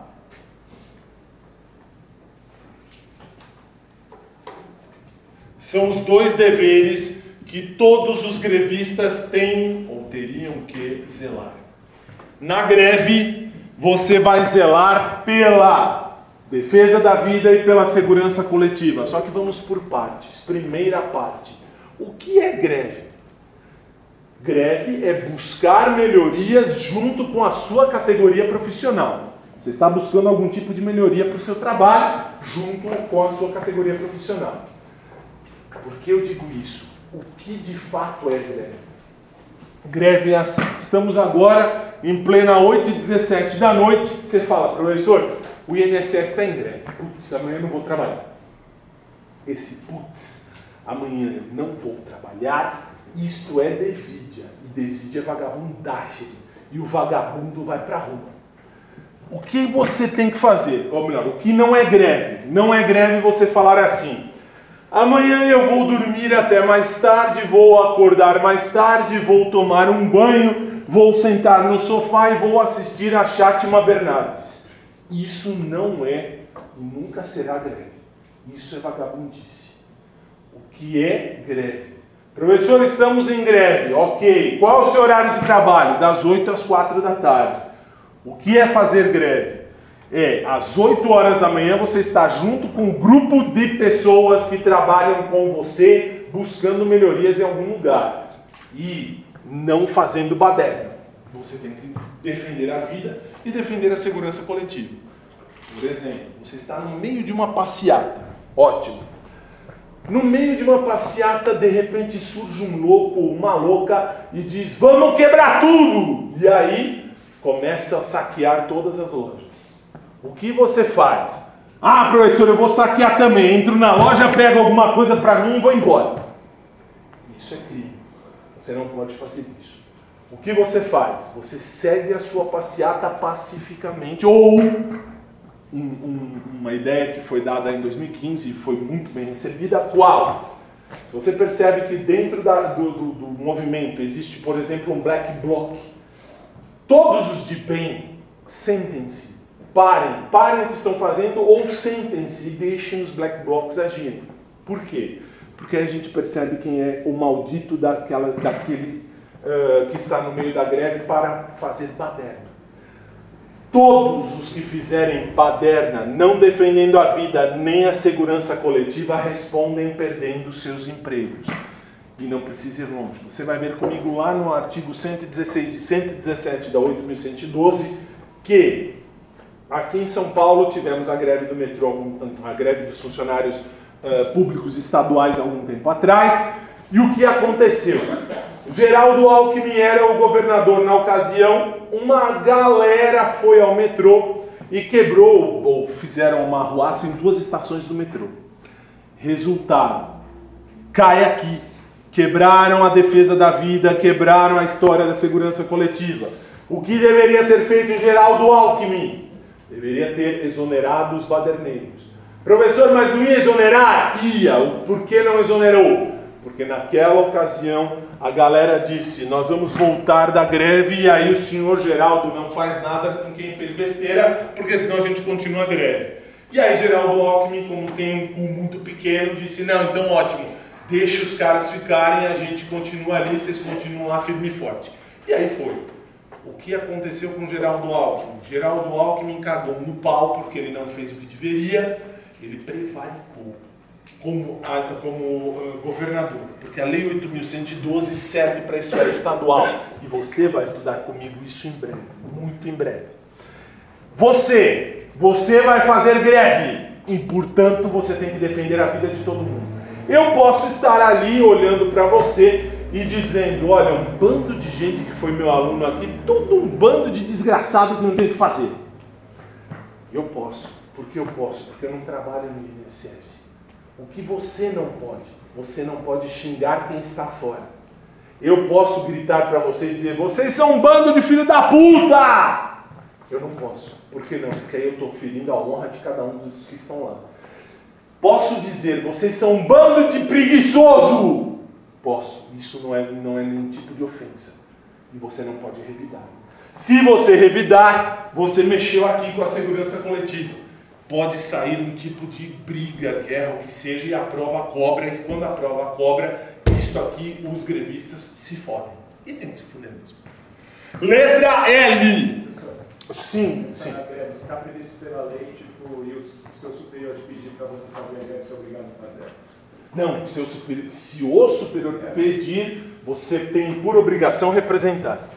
Você vai, cadê o representar? Está aqui. Você vai representar ele ao superior. Da lei ninguém pode forçar ninguém a nada porque está no quinto da Constituição. Você tem total liberdade. Se, você, se todos disserem, nós vamos entrar em greve, e você for o único que disser assim, não quero saber, eu vou trabalhar. Tudo bem se eu vou no seu velório, mas aí não tem problema que você vai falar, consegui, entrei onde eu tenho que trabalhar e vou ficar ali. Não vão abrir a agência por sua causa. Mas você está ali, você demonstrou que quer trabalhar, é seu direito. Em tese, ninguém poderia fazer nada. Na prática, a gente vai no seu velório. Não se preocupe, isso é fato. Isso é obras da vida. Letra L. Isso, letra L. Ser assíduo e frequente ao serviço. Falei na aula anterior, vou repetir nesta aula. Você tem que ser assíduo e frequente. Qual é o seu horário? 8 da manhã às 4 da tarde. Que dias você trabalha? Segunda a sexta. Então, portanto, você entra 8 da manhã. Ah, mas professor, atrasou o metrô. O metrô atrasou, estava muito cheio. Peguei o metrô seguinte cheguei 10 minutos atrasado. A prova vai te dizer que 15 minutos de, atrasos, de atraso é um tempo tolerável. Está errado. Pela lei, repito o que disse na aula anterior, existe uma lei que é a Lei Orgânica da Magistratura Nacional, a LOMAN. A LOMAN diz: só o juiz pode atrasar 15 minutos na primeira audiência do dia. Ninguém mais, ninguém mais. Você trabalha em qualquer empresa, seu chefe pode ser boa gente e dizer: chegou um pouquinho atrasado, fica. Mas o que diz a lei, o que diz a CLT e o que diz a ética? Você tem que ser assíduo e frequente. Assíduo e frequente significa, se você trabalha de segunda a sexta, você trabalha de segunda a sexta. Se você trabalha das 8 às 4 da tarde, é das 8 às 4 da tarde. Não faça como os preguiçosos. E aliás, desculpem vocês mulheres, porque assim, no INSS o que eu mais vejo são as mulheres quando chega 10 para as 4, elas começam a guardar todas as coisas, achando que vai demorar. Ah, eu tenho. Também assim, vocês carregam na bolsa o mundo. Então, até vocês guardarem todo o mundo na bolsa, leva 10 minutos. Depois das 4 da tarde, vocês podem guardar o universo na sua bolsa, que eu não tenho nada com isso. Se eu chegar um minuto para as quatro para ser atendido, sim, eu vou ser atendido professor, eu não faço hora extra. Eu sou uma pessoa que o meu horário é quatro horas, pontualmente eu vou embora às quatro horas. Aí diz a ética. Se você estiver no meio de um atendimento, você vai cumprir o atendimento. Ah, professor, o atendimento vai demorar até às sete e meia da noite. Quero que você vá tomar no seu cu. Você vai ficar até às sete e meia da noite. Por quê? Porque a ética é clara nesse sentido. Se você começou um atendimento, você termina o atendimento não me interessa o tempo que vai levar. Professor, mas é o tempo hábil, eu posso cortar? Você falou, é tempo hábil, eu tenho que cortar. Sim, você tem que cortar, mas não pelos seus interesses particulares, que seu ônibus vai passar. Eu quero que o ônibus passe e que você morra atropelado. Por quê? Porque você vai receber de acordo com o que você fizer. Te disse na aula anterior e repito nessa. Nós, professores aqui da casa, qual é o nosso horário de trabalho? A noite é das 19 às 20h30 e das 20h45 às 22 Qual é o meu horário? Meu horário começa às 19 Qual é o horário que eu tenho que ir embora? Eu tenho que ir embora às 22 Professor, mas vamos embora um pouquinho antes, porque é tão bom sair antes. Quero que você vá para o inferno. O meu horário é o meu horário. Se a CLT diz que nós temos que seguir horário, a ética diz também. Se a ética diz também, tudo que pode cair na sua prova é: você atrasou. Ah, professor, atrasei porque é muito trânsito. Sai duas horas antes de casa. Por exemplo, quando eu venho dar aula aqui no Alfa de manhã, a aula começa logo cedo, seis e meia, sete horas da manhã eu estou aqui. Por quê? Porque acordo por volta de quatro e meia, cinco horas. Ah, professor, você não tem vida. Há muito tempo eu não sei o que é dormir. Eu gostaria muito de saber. O professor não costuma dormir muito mas durmo. E aí? Se eu tenho que chegar, eu tenho que chegar. Preciso ir longe. Na última aula que dei aqui para vocês, eu cheguei aqui, era 10 para 7. Eu já estava com o cu na mão. Por quê? Porque eu não gosto de chegar atrasado. E aí? Aí hoje eu cheguei aqui, era 5 para 6. Por quê? Porque eu tenho certeza que eu vou estar aqui às 7 horas. Ah, professor, eu cheguei mais tarde. Você morre lá na administração, por que, você, por que eu disse isso? Porque você vai receber um monte de velho. E repito, o velho, a agência abre às 8. O velho está lá às 4 horas da manhã.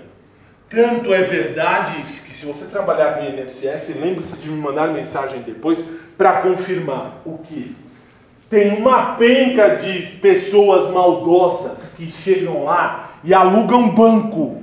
Para quê? Para os velhos sentarem. E pior, o velho aceita e o velho paga. O velho tem que se fuder mesmo. Por quê? 10, 15, 20 reais para se sentar uma hora, uma hora e pouco.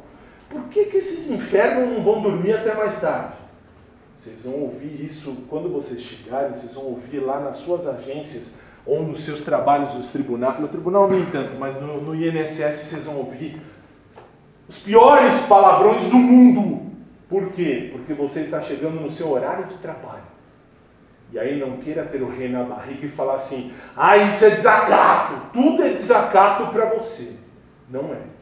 Isso é apenas uma revolta pessoal de um velho que saiu às quatro da manhã de casa para se sentar lá e esperar você abrir às oito. Cuidado com isso na sua prova.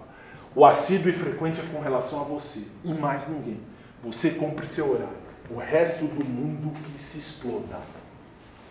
Ótimo. Letra M. Comunicar imediatamente a seu superior todo e qualquer ato ou fato contrário ao interesse público. Aqui, quando cai na prova, são só duas circunstâncias e sempre as mesmas circunstâncias. Ato ou fato contrário. O primeiro deles será o jogo de truco, e o segundo deles será a vendedora. Por quê? Porque você, enquanto estiver trabalhando, você servidor, você servidora, você não joga truco. Você não joga nada. Você joga apenas o seu trabalho para a pessoa. E eles vão dizer que o servidor, durante o expediente, não tinha ninguém para ele atender, ele pegou as cartas e começou a jogar truco com outro colega. Durante o seu horário de trabalho, você não joga nada com ninguém, ainda que você não esteja fazendo nada. Fazer nada é modo de dizer. Você está lá trabalhando, você tem o seu horário a cumprir. Durante o seu horário de trabalho é seu horário de trabalho.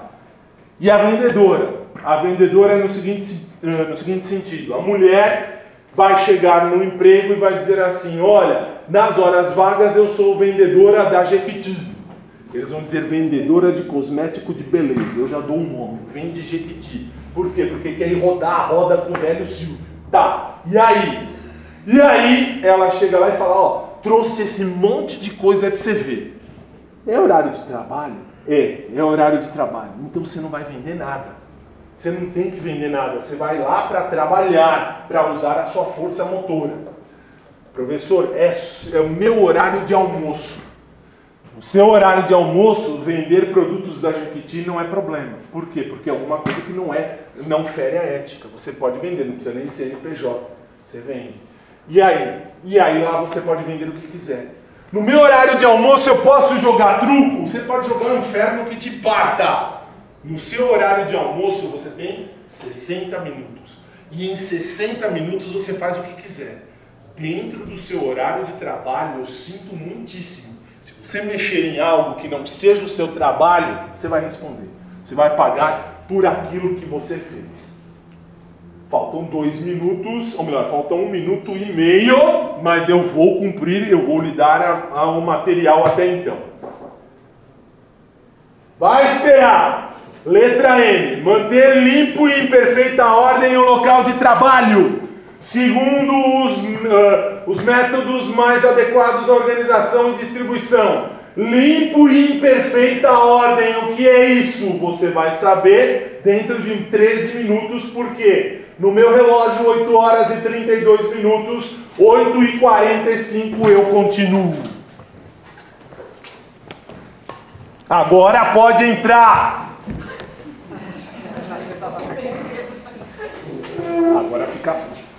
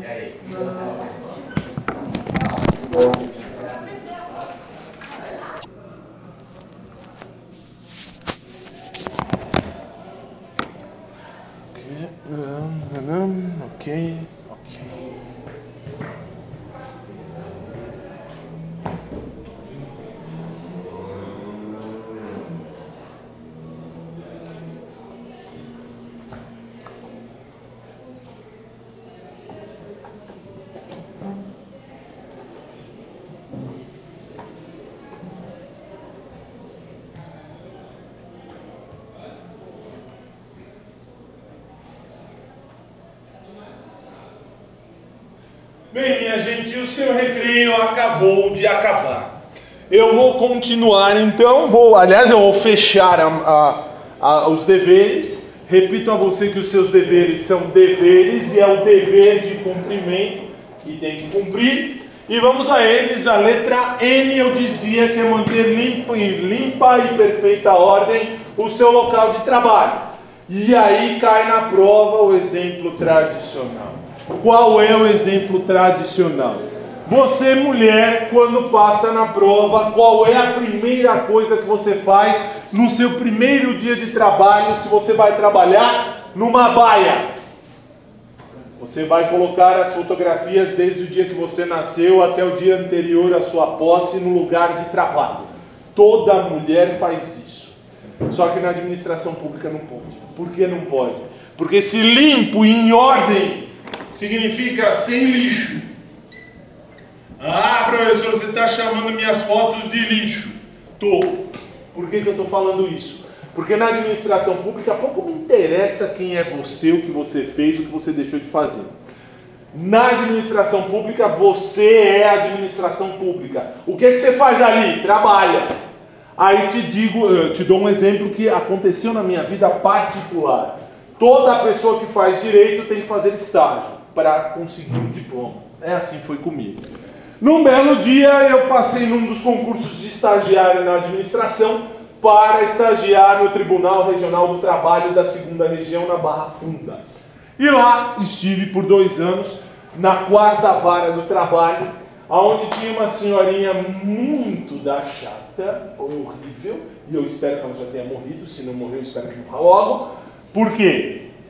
Porque quando eu entrei, eu percebi que naquela baia daquele tribunal, Tribunal Regional do Trabalho, leia-se, diga-se de passagem, também segue a mesma lei que você está estudando. E o manter limpo em perfeita ordem é limpo, totalmente limpo e em ordem. E o que tinha ali? Ali tinha um pegador de toalhas, uma toalha, enfim, branca, de um pastor, um pastor que usa um chapéu de 4,5 km Uh, e ele joga toalhas, ele passa a toalha nele, e joga a toalha para cá, e joga a toalha para lá, e diz que a toalha tem o poder de, de curar, de salvar. O inferno que o pai. Pior, atrás dessa toalha, o que tinha a foto desse pastor. Resultado, já naquela ocasião, a gente estuda ética, embora não desse jeito, mas a gente estuda ética na, na faculdade sabia que não podia fazer isso, eu já disse a ela: se a senhora não tirar isso, eu vou ter que falar com algum superior, porque a senhora não pode usar isso. E aí ela, primeira coisa que você, servidor público, faz: você levanta o nariz e diz: Você é um reles estagiário. Só que eu sou um reles estagiário, só que qualquer cidadão, você vai ver comigo na lei, 8, na lei 6.029, qualquer um de nós, cidadãos, podemos acionar a comissão de ética. Em todo lugar tem uma comissão de ética. E aí, muito, se ela levantou o nariz, eu tenho 1,99m de altura, eu levanto mais ainda o meu nariz e disse: A senhora sabe que eu sou um cidadão? Ela tinha, quando muito, 1,5m, aí não dá para ela levantar mais o nariz, ela disse: Mas por que eu tenho que tirar? E aí eu disse: Porque a administração pública diz manter limpo e em perfeita ordem, a senhora não pode ter nada aí na sua bancada, nem foto nem toalha de pastor, nem crucifixo antes que você fale, ah, você não gosta porque o cara é, é crente. Eu quero que os crentes morram os, os católicos, os evangélicos, eu disse e repito, daquela porta para fora eu tenho vida e tenho religião. Da, desta porta para dentro, aqui em cima minha religião é Supremo Tribunal Federal. Aqui eu falo o que cai na prova e o que o Supremo manda. E o Supremo diz: na administração pública não pode ter nenhum tipo de símbolo religioso. Se tiver, não importa qual seja o símbolo religioso, se tiver, você tem que tirar. E aí o que aconteceu? Ela tirou, porque tem que estar limpo em ordem, não tem como fugir disso. E aí na sua prova eles vão usar o exemplo da mulher. É sempre a mulher. E é sempre a mulher que vai colocar uma penca de foto. Repito, você mulher não pode ter foto. quando você estiver na administração pública, você não pode ter foto de nada, absolutamente nada. Professor, o que eu posso ter em cima da minha mesa quando estiver na administração pública? O seu, o seu material de trabalho, só, mais nada. Professor, pode, na prática, pode ter um celular? Pode, sem problema, mas você não pode mexer. Você mexer no celular durante o atendimento ou durante o horário de trabalho, é motivo de exoneração. Você não pode, isso não tem como. Então, eu tenho que manter sempre limpo em ordem. Sim, sempre limpo em, em ordem. Você não pode ter absolutamente nada em cima da sua mesa, a não ser o seu material de trabalho. Isso é seu direito, é seu dever ter, inclusive. A letra O vai falar que você precisa participar de todos os movimentos e estudos para o aperfeiçoamento do seu trabalho. E é verdade. Você precisa participar de cursos. Quando cai na prova, se cair a palavra curso, o funcionário público precisa participar de curso de aperfeiçoamento para estar sempre eh, em atenção ou sempre, eh, sempre atualizado com as funções que desempenha. Corretíssimo. Você tem que participar. Você vai ter algum dia ali que você vai ter no lugar onde você trabalha uma palestra, normalmente no anfiteatro de onde você trabalha. E aí? E aí você vai ter que ir. Aí você não perde. Você tem que ir. Se você não for, você está quebrando um dos deveres. Professor, então eu vou ter que assistir palestra lá também? Em tese, porque o que acontece na prática? Na prática, o expositor, aquele que está lá dando a palestra, ele finge que está dando a palestra. Você finge que está ouvindo, por quê? Porque está brincando no celular. Lá não tem penalidade, porque é uma sala fechada, como estamos aqui, e a pessoa está falando e você está aí. E o, o, o expositor ele vai te dar algumas informações, se você ouve se quiser. Na prática não há nenhum tipo de problema. Ah, não vou ouvir. Você não, não precisa, não tem penalidade. Porque o, primeiro, o expositor está lá para ganhar o dele. Você está lá para fugir do seu. Então, tá tudo ali. Foda-se todo mundo. Ótimo. Letra P. Apresentar-se com vestimentas adequadas dentro do seu serviço. Você vai ter que apresentar-se com vestimentas adequadas. Repito o que eu disse na aula 1. Você, mulher. Você, mulher, não pode ir com vestido. A prova dirá vestido de gala. O que é o vestido de gala? É o tomara que caia. Por quê? Porque eu vou torcer para cair. Porque eu espero ver alguma coisa boa ali dentro. Não dá para ver só fé e o resto da vida. Ah, professor, mas então não posso ir com tomara que caia? Não pode, porque vestido de gala não é vestimenta adequada. Do jeito que você está aqui agora assistindo aula, é o jeito tradicional. Como é que eu não posso ir? Você, menino, você não pode ir de camiseta regata. Ah, professor, eu tenho um corpo saradíssimo, eu preciso mostrar os meus músculos. Vai mostrar os músculos para o inferno. O diabo quer ver seus músculos. Na administração pública, eu quero que você morra com seus músculos. Você não pode. E te disse o exemplo clássico de prova: o chinelo de dedo, é o chinelo havaiano. Você não pode. A menos que a prova diga: você tomou uma pianada no pé. Seu pé está grosso toda a vida. Como é que você vai de chinelo havaiano? Desde que o seu superior saiba disso, saiba que você está com o pé inchado. Você falou, puxa, Tá muito sol, eu vou já de chinela havaiana, porque de lá eu vou embora para a praia. Já vai para a praia já fica na praia e não volta mais da praia. Por quê? Porque isso não é vestimenta adequado. Vestimentos, vestimentas adequadas são necessárias para você trabalhar. Mesmo porque, principalmente você INSS, a velharia que você vai atender, eles precisam. Eles precisam ver você bem vestido, bem vestida. Não há um uniforme típico. Ah, professor, tem agência que já tem um padrão de uniforme. Melhor, precisa ir longe, aqui no Alfa. Aqui no Alfa você vai ver todos os nossos professores com essa camiseta. E o melhor, amanhã você vai ver que eu vou vir com uma camiseta do Alfa. Você nunca vai saber se é a mesma ou não, se eu lavei ou não. Porque olha a coisa boa que tem do uniforme. O uniforme você nunca vai saber se eu. Você não sabe se eu estou usando essa camiseta há uns 15 dias. Você nunca, nunca vai saber, nunca vai saber. Por que não? O bom do uniforme é isso, você não sabe. Agora, calça você sabe. Se eu vir amanhã com a mesma calça, é porque eu vou vir com a mesma calça, eu quero que você morra. Ah, professor, você vem com o mesmo tênis? Possivelmente sim, porque meu outro tênis está lavando. Só tenho dois tênis. Eu não sou que. Aliás, não precisa, minha mãe tem por baixo uns 300 pares de sapato. Que abre aquela sapateira, cai o que cai de sapato. Nossa! Pra quê? Não é centopeia. Você tem dois pés. Se você, é, ué, se você só tem dois pés, para que tem 100, 200, 300 pares? Eu tenho dois pares de tênis e um par de sapato social para falar com o juiz. Nem no meu velório eu vou, eu vou de terno, porque se alguém me puser terno no meu velório, eu volto e mato o infeliz. Terno é o, assim, é, é o típico traje do demônio. Aquela coisa, terno, gravata vinha, assim, prende tudo aqui. Ah, professor, mas você não é advogado? Por desgraça do destino, sim, eu sou. Mas eu só uso terno quando vou falar com o juiz.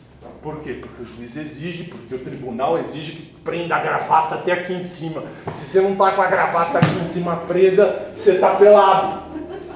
Diz o tribunal. E você na administração pública, você na administração pública precisa se vestir bem. Se você não se vestir bem, você vai embora. Outro exemplo que caiu em prova, a mulher que vai.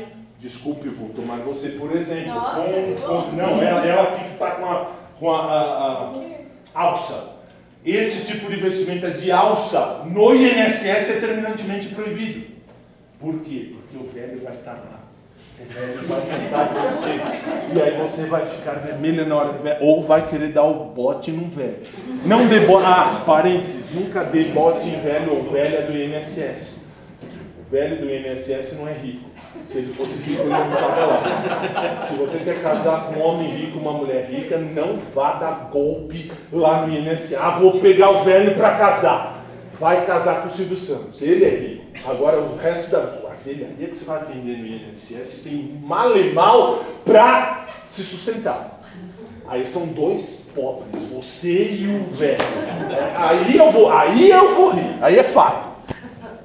Fechados os parênteses, voltamos para cá. Ah, um outro parênteses que eu esqueci no começo da aula. A aula fica à sua disposição não só no meu site. Não sei se eu disse isso na aula 1, se não digo agora, em todas as plataformas digitais que você quiser, Spotify, qualquer bosta que você quiser, tá lá. A aula ao final eu deixo à sua disposição para você ouvir aonde você achar melhor. Fechado parênteses. A atualização, você precisa ser e se manter atualizado. Quais são as suas atualizações? São as instruções normativas, as normas, as leis propriamente ditas da sua, do seu local de trabalho e a legislação pátria. Não pensa que você vai entrar no INSS e acabou, você nunca mais vai estudar na vida. Desculpa, eu disse, eu sou o urubu da sua história. Tanto é verdade que amanhã eu estou de volta para continuar urubuzando a sua história. Por quê? Lá em Constitucional, você tem a chamada pirâmide de Kelsen. Eu não sei se você já teve Constitucional. Mas em Constitucional você vai ver que um, um, um filósofo, eu chamo filósofo, Hans Kelsen, ele criou uma pirâmide. E nessa pirâmide ele colocou a chamada hierarquia de normas. Eu só vou passar. O seu professor de Constitucional que daqui a dois módulos, por desgraça do destino, serei eu. Então você vai ter aula comigo de constitucional e ética no final desse ano, no começo do ano que vem. Você vai ver que a Constituição Federal está aqui em cima, mas as normas e as instruções normativas estão aqui embaixo, fazem parte de um conjunto da hierarquia de leis. Você vai ter aqui uma penca de instruções normativas. Mais ou menos 93 instruções normativas você vai receber no INSS. Você acabou de entrar no INSS. Nunca mais eu vou ver lei na vida, professor. O caralho, você vai ver lei o resto da sua vida. E vai ter que estudar a lei. E vai ter que saber a lei. Porque lá em Constitucional, não sei se você já teve, mas se você teve, primeiro, você teve aula com o André Adriano, você teve aula com o cara mais lorde do mundo, ele é muito educado. Eu não consigo ser assim. Você vai ver que em aula de constitucional é uma aula tipo ética, não consigo. Você quer aula séria, aula quieta, é com o André, ele é Lorde. Eu já falo assim. Lá no INSS, quando você entra, você tem instrução normativa. Se você não estudar, você vai tomar pau. E se você tomar pau, você vai sair. Dentro da lei, o que você tem que saber? O que eu também tenho. Todo cidadão tem que saber a lei. Não, ninguém pode se, se esquivar dizendo que não conhecia a lei. A lei ela existe para que todos cumpram, independente se a pessoa fez direito ou não. Você tem que saber. Você vai ter que entender que a ética não foi feita só para que você entenda que tem isso, e nem constitucional para que tenha aquilo. Todas aquelas leis têm que ser seguidas. E você vai seguir, eu tenho que seguir, todos nós. Claro que cada uma dessas leis tem a chamada, tem, tem o chamado tempo de vacância, que é a vacatio legis. Vacatio legis é o tempo que a lei leva para entrar em vigor. A lei de introdução às normas do direito brasileiro, isso tudo você vê em constitucional. Você vai ver que o prazo, tem uma lei, a lei foi promulgada, 45 dias depois ela entra em vigor. Por quê? 45 dias para todo mundo saber. Professor, eu não tenho que saber. As leis do INSS, as leis de direito previdenciário, você vai ter que saber o resto da sua vida. Não tem como escapar disso. Não tem mesmo. E eles vão te dar tudo para você estudar. E se você não ler e não saber, você está fora. Você não tem. O que, que você está fazendo lá, você não sabe o que você, o que, que você tem que fazer. Desculpe, é seu dever. Man, Manter-se atualizado, sempre. Letra R. Lembra lá na aula 1, no começo da aula 1, eu te disse: cargo, emprego e função pública. Cargos são as atribuições que você vai cumprir. Está aí. Cumprir as tarefas e funções do seu cargo. Cumprir as atribuições.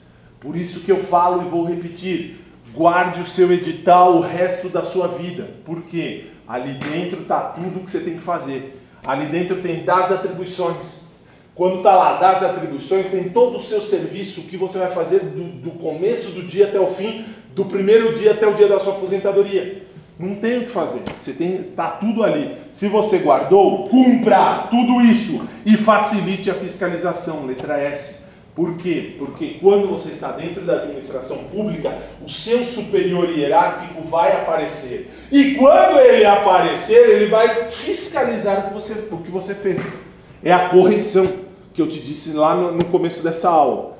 Existe a correção. Correção é para averiguar é para eu ter noção daquilo que você está desempenhando. Se você está desempenhando tudo a contento, você continua. Se você não está contento e é estável, você só sai se você quebrar o código de ética. Se você não, nunca quebrar o código de ética, você não sai. Você está estável. Mas se você quebrar, acabou a estabilidade. Você pode estar estável por 29, 30, 34 anos.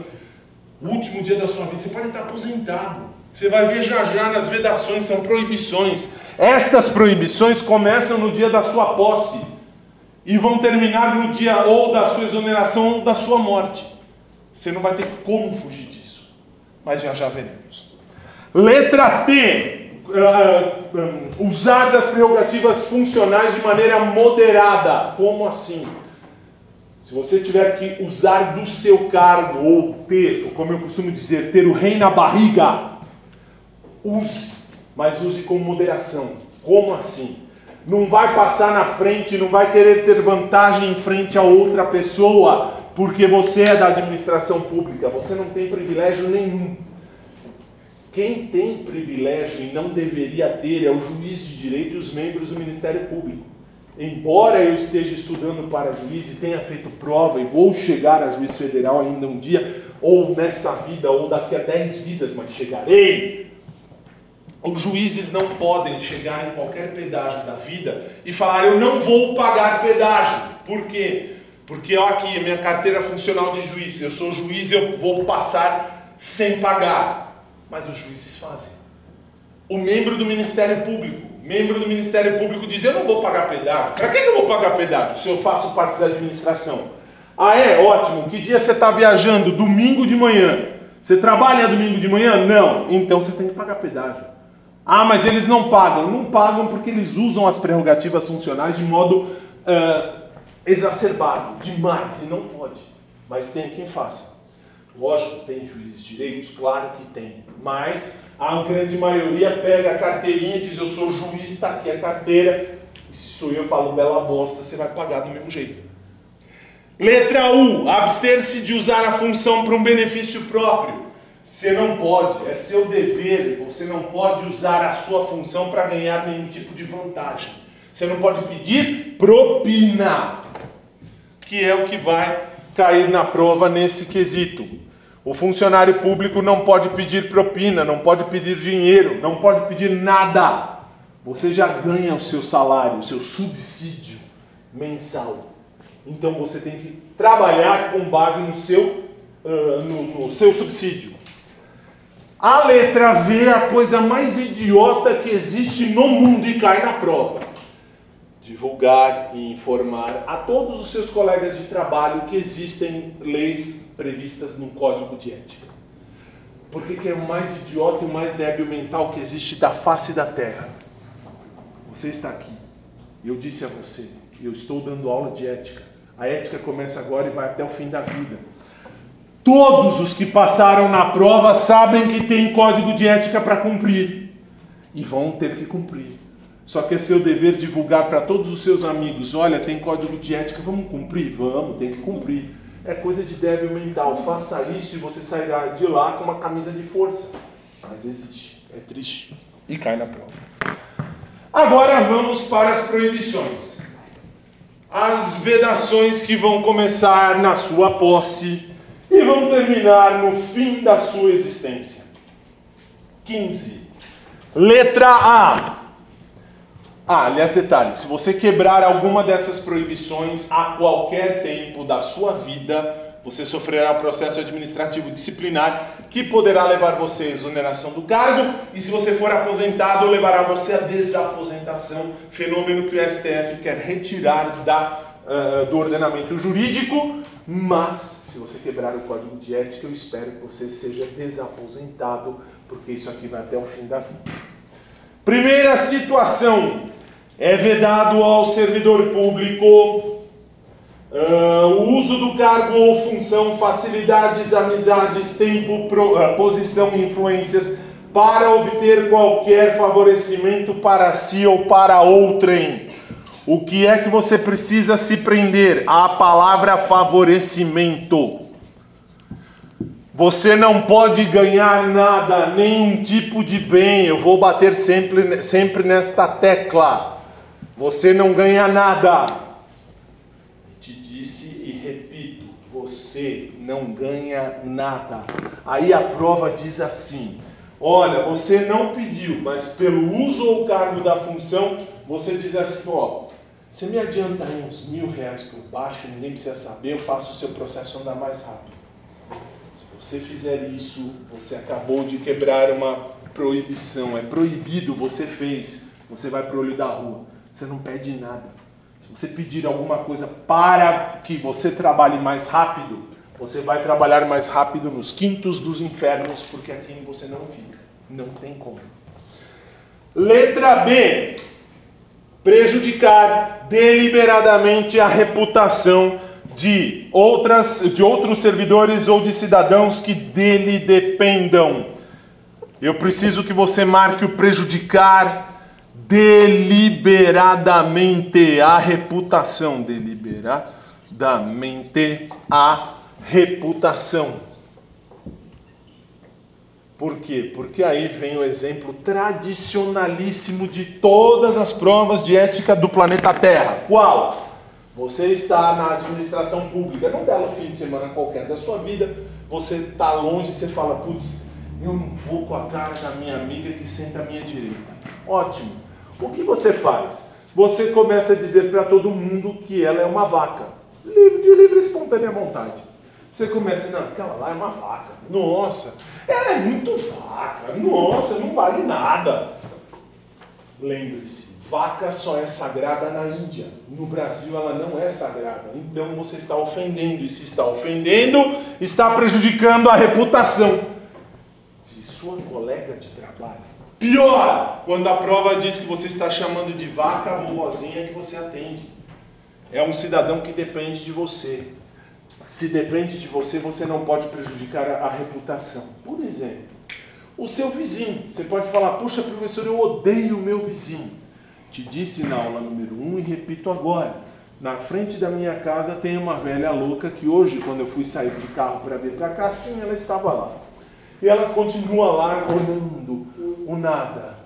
Ontem, de ontem para hoje, eu fui dormir, era por volta de 2 horas da manhã, 1h40, 2 horas da manhã. A hora que fui fechar a janela do quarto, sim, ela estava lá. Ela não dorme naquele inferno daquela velha louca.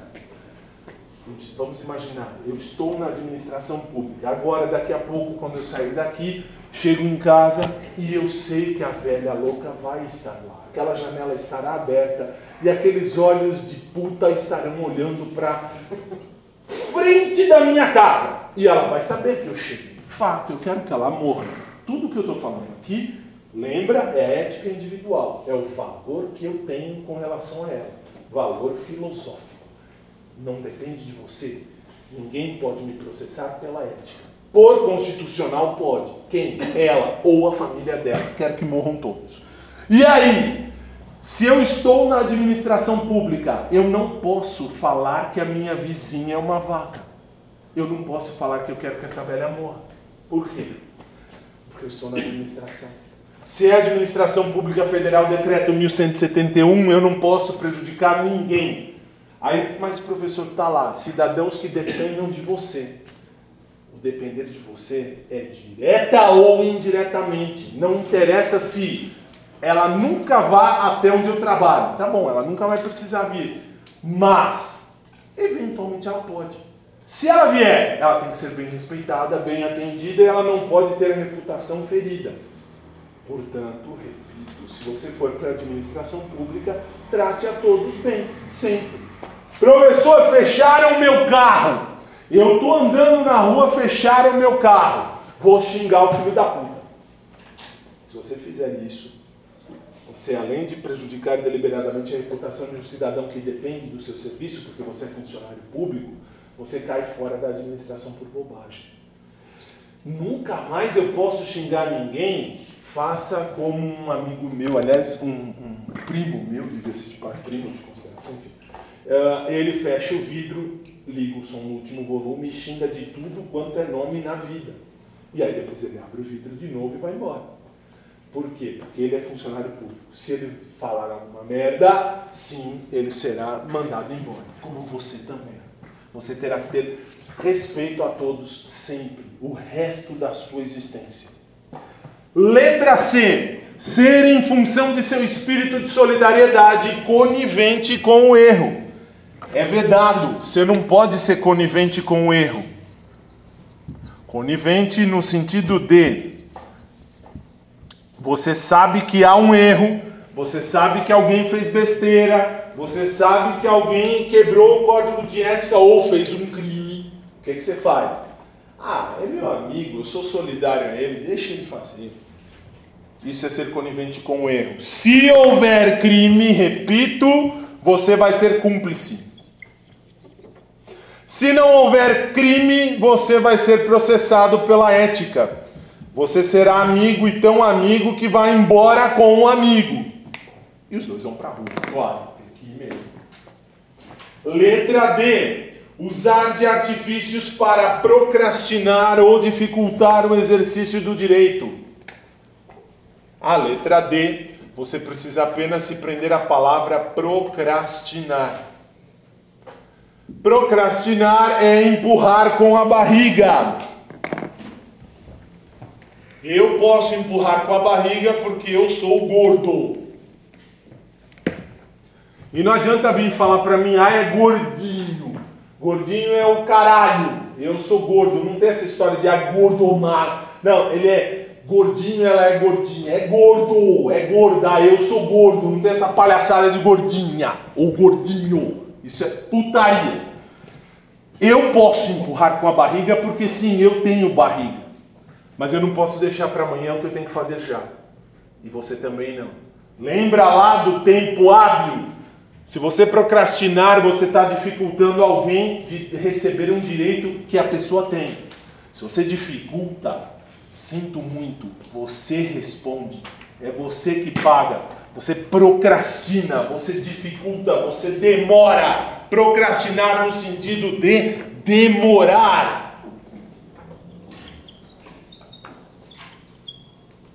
E o demorar, quem demora vai embora.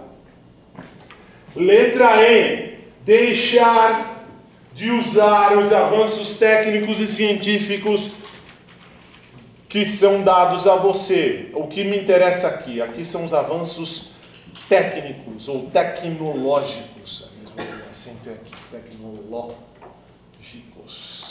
Aqui. Se você não usar os avanços tecnológicos na sua profissão, o que acontece com você? Você vai para o olho da rua. E não, não precisa ir longe. Meu pai, que já está do outro lado da vida, quando ele era vivo, na época que começaram os computadores, ele foi obrigado, nunca vou me esquecer, ele foi obrigado a fazer um curso para, pela administração pública. Por quê? Porque ele tinha que ter esse avanço tecnológico. Na época não era esse decreto, mas ele teve que fazer. E o que ele fez? Ele falou: Eu vou lá para dormir na aula. Por quê? Porque eu já sou velho, vou me aposentar. O que me importa? Resultado: ele teve que fazer o curso, ele recebeu o certificado, ele morreu sem saber ligar um computador na vida. Ele não sabia, tanto que eu dizia para ele: para de ser chucro e aperta esse botão. E ele dizia: você vai tomar no seu cu que eu não vou apertar botão nenhum, eu quero que todos esses computadores se explodam. E você não pode fazer isso. Se você fizer isso, o que acontece? Você vai para a rua. Você tem que, você tem que ir pelos avanços tecnológicos. tecnológicos. Se você não fizer isso, sinto muito. Se você não quiser se, uh, uh, se atualizar com a informática, você vai embora. E vai embora mesmo. Letra F. Permitir que perseguições, simpatias, antipatias, caprichos, paixões ou interesses de ordem pessoal interfiram no trato com o público, com os jurisdicionados administrativos ou com os colegas hierarquicamente superiores ou inferiores. Aqui o principal são as paixões pessoais, porque aqui quando cai na prova é sempre a mesma coisa. Dá um exemplo, dou o exemplo que cai na prova. Você que é casado ou é casada, primeiro lembre-se que eu disse na aula 1, o pé na bunda virar. Isso é fato, é só uma questão de tempo. Aí você fala, professor, não, estou vivendo muito bem, estou casado, estou casada há, sei lá, 20 anos, tá bom. Um belo dia, aliás, se você é casado ou casada, abra o Código Civil, e no Código Civil, no artigo 1511, se bem me lembro, estão os deveres do matrimônio. E um deles é o dever principal da vida. Qual? Fazer sexo. Débito conjugal. Você não vai casar com alguém para nunca mais encostar na pessoa. Desculpe vocês mulheres, mas vocês têm aquele péssimo hábito de dizer assim: "Ai, hoje eu não vou dar para você que eu estou com dor de cabeça". Aí o que você faz conosco, homem? Você vai ferir a nossa vida inteira. Nós vamos ficar o dia inteiro putos da vida. Ótimo. Resultado. O homem vira e fala: Vou tratar hoje todo mundo mal porque minha mulher não deu para mim de manhã, estou de saco cheio, vou ficar bravo, não quero saber de ninguém. Bom dia é o caralho, vai todo mundo tomar no cu. Ótimo. Você, mulher, acabou de colocar o seu marido para fora da administração pública e cai na prova. Por quê? Porque você, mulher, não quis dar. Puta, professor, mas precisa, precisa. É dever do casamento, tá na lei. Não sou eu que estou dizendo, tá na lei. Quem fez a lei disse, tem que dar. Uai, tem que dar, tá na lei. Não fui eu que fiz a lei. Tá lá, Código Civil. Tá no Código Civil. Aí a mulher pode dizer, tem que comer. E a mulher, o cara diz, não vou comer também é motivo de anulação de casamento.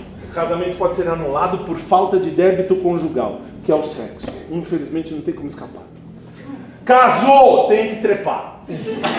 Todo dia, todo dia se preciso for. Professor, não aguento mais trepar com o cara, com a mulher, não dá mais. Você vai deixar uma paixão pessoal ferir a sua vida particular, sua vida pública, desculpe. Você não pode. Ah, ela não quis, ele não quis. E cai na prova o maldito débito conjugal. Não esquece essa porra. Bom, não vai esquecer. Sexo ninguém esquece. Paixão pessoal. Paixão pessoal é justamente isso, é o que cai na prova. E pergunte a seus pais: você só está aqui porque um belo dia seu pai comeu sua mãe e você está aí. Eu estou aqui. Nós estamos aqui porque houve uma lei. Se o seu pai ou sua mãe, num belo dia, ficasse sem sexo, a paixão pessoal ferrava ele na administração. E na prova vai dizer: a mulher negou, negou-se a praticar o débito conjugal, fazendo com que o marido ficasse nervoso toda a vida. O dia inteiro ele tratou todo mundo mal. No fim do dia ele disse: Sabe o que é? Minha mulher não, minha mulher não praticou o débito conjugal do casamento. Minha mulher não, não deu para mim. Ponto final. Resultado: ele vai para a rua. E vai ter que ir, é claro que tem que ir. Por quê? Porque paixão pessoal não pode interferir. E eu te disse, eu, por exemplo, eu não sei, não sou casado, graças a Deus. Eu como quem eu quero e vai tomar no. Mas você fala, e daí? E daí, daquela porta do alfa para fora, eu tenho uma vida. E ao ter uma vida, eu trepo e faço o que eu quero e eu quero que você vá tomar no cu. Morra. Por quê? Porque é minha vida. Da porta do alfa para dentro, eu não posso deixar você desamparado com a matéria.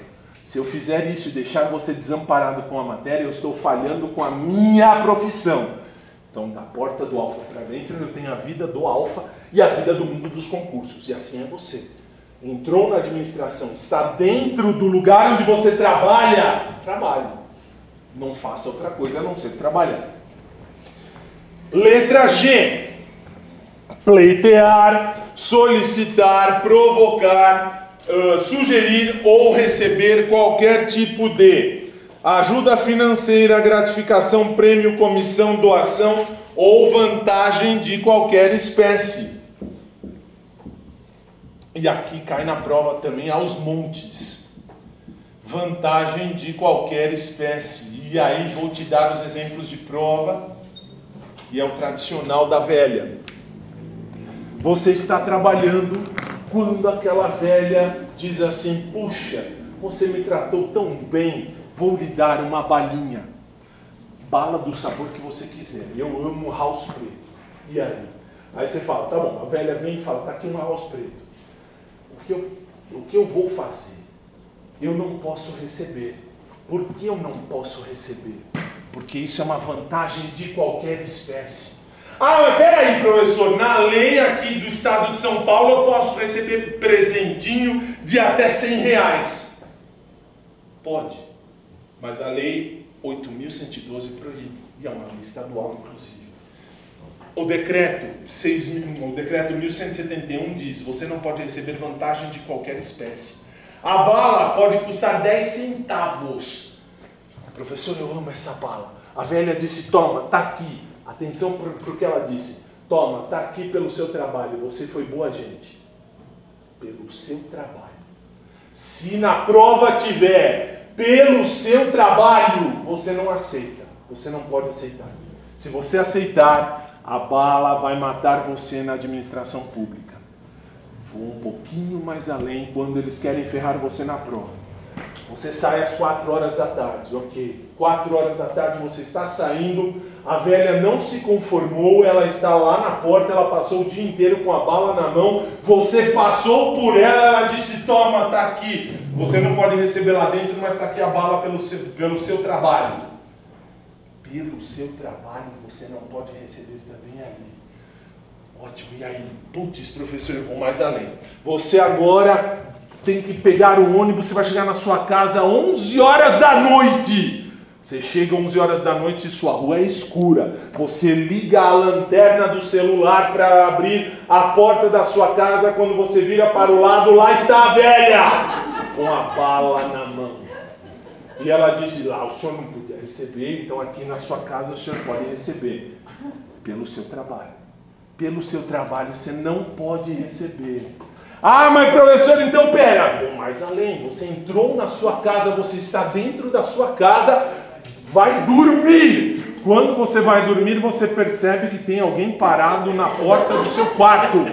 É a velha, com a bala na mão. Leia-se, é o fantasma da velha, porque ela já morreu e está com a bala na mão. Eu vim do além lhe dar a bala pelo seu trabalho. Pelo seu trabalho você não recebe nada nunca. Se você receber, você vai para o olho da rua. A velha mata você na administração. E aí, o que eu faço, professor? Não recebo. Aí vem a prova e diz assim: você não recebeu? A velha se sentiu ofendida, foi lá falar com o seu chefe, disse que você tratou ela mal. Na hora do PAD, você vai se defender dizendo: eu apenas neguei receber a bala pelo meu trabalho. Ótimo, sem problema. Não tem problema, porque aí você está salvo. Você fez a coisa certa. Se você receber qualquer coisa pelo seu trabalho, eu sinto muito, você vai para o olho da rua. Aí a prova pode te dizer ao contrário, ela pode te dizer assim: a velhota está comendo uma bala. Ótimo, na sua frente, na hora do atendimento. Você olhou para ela e ela disse assim: puxa, está servido? Você pode falar, e sim, estou servido. Por quê? Porque não é pelo seu trabalho. Se não é pelo seu trabalho, você pode receber a bala, sem problema nenhum. Por quê? Porque não tem problema. Não é o trabalho. Se for pela sua função, aí você nunca vai receber. Se não for pela sua função, você pode receber. Professor, então vamos imaginar que a velha vai me dar 100 reais. Toda velhota, se você tratar ela bem, a velha é, normalmente velha de INSS é viúva.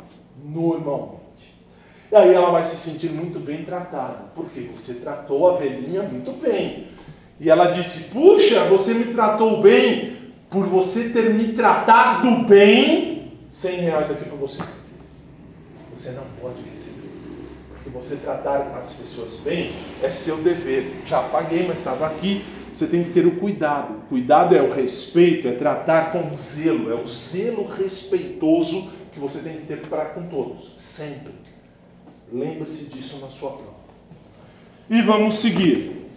Letra H alterar ou deturpar o teor de documentos que devem caminhar para providências. Esse basta você saber que todos os documentos que chegarem na sua mão você não pode alterar. Ninguém altera teor de documento, porque mexer em documento é falsificação material ou ideológica. Falsificação. E aí você vê em penal e processo penal com mais detalhes o que é cada um deles. Letra J. Desviar servidor público para atendimentos a interesse particular. Aqui, quando cai na prova, o exemplo é sempre o mesmo. Você tem um interesse. Que tipo de interesse? Qualquer. Qual é o, o exemplo de prova? É a mulher que está grávida. Você, mulher, quando você engravida, o que acontece?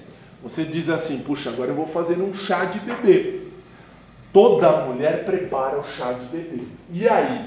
E aí, num belo dia, você fala: puxa, eu imprimi 150 convites. Tá bom, vou levar na administração os 150 convites e vou pedir para minha coleguinha do lado me ajudar. Quando a gente não tiver nada para fazer, ela me ajuda a cortar os convites e a montar tudo direitinho.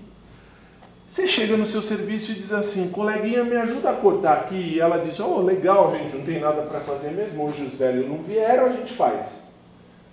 É horário de serviço. Se é horário de serviço, você desviou um servidor público para o seu interesse particular. Resultado: você, a mulher do lado e o seu bebê que nem nasceu já está exonerado da administração pública. A primeira exoneração do bebê já veio antes do nascimento. Por quê? Porque não pode. Você não pode desviar ninguém para nenhum tipo de interesse seu particular durante o horário de serviço. Passou o horário do seu serviço, está no horário de almoço, aí tudo bem, você vai lá e corta os convites, não tem problema. Mas a prova vai dizer que é durante o horário de serviço. A mulher está trabalhando e ela desvia um servidor para cortar convitinhos. E vão fazer chá no inferno porque está todo mundo demitido. Melhor, exonerado. Demitido é com o justos. Letra L. Retirar da repartição pública sem estar legalmente autorizado qualquer documento, livro ou bem. Aqui são duas situações que caem na prova. Retirar sem autorização e essa autorização precisa ser expressa. Aqui estará a chave da questão da sua prova. O que? Qualquer bem. Aqui é que eles matam você na prova e eu já vou te falar o que, que vai cair. Mesmo porque você é meu aluno e eu já sei o que vai cair na prova. Qualquer bem. Você, mulher que tem o cabelo gigantescamente grande, bater lá no chão. E daí? Num belo dia, é um dia de calor, você fala: Puxa vida, eu preciso prender o cabelo porque está muito quente. E o que, que você faz? Você vai lá e pega um elastiquinho da administração pública. Eu disse um elastiquinho e prende o cabelo. E aí você fala: Puxa, amanhã eu devolvo. Vou embora para casa, amanhã eu devolvo. Você saiu da repartição pública quando você saiu da repartição pública, acabou, você acabou de, de ferir uma proibição. Você tirou qualquer bem e o elastiquinho é um bem. Não custa nada. Ah, custa 10 centavos, que custe um centavo. É seu, mexa. Não é seu, não mexa. Não precisa ir longe. Nós, professores da casa, nós temos as canetas para escrever. Se eu colocar uma caneta no meu bolso, e continuar dando aula, eu chego em casa e falo: putz, eu esqueci a caneta. O que acontece? Na prática, porra nenhuma, porque é uma caneta, amanhã volta, tirando vocês, monitores, que são chatos toda a vida nessa hora, não você, porque você é boa gente. Mas que nem o Pantoja ainda está aqui. Pantoja é um deles. Pantoja, uma vez eu coloquei a caneta aqui e falei: preciso ir no banheiro mijar. Eu falei: não, não vai tirar a caneta daqui de dentro, não, a caneta daqui. Ele está certo porque está certo. É seu, mexa.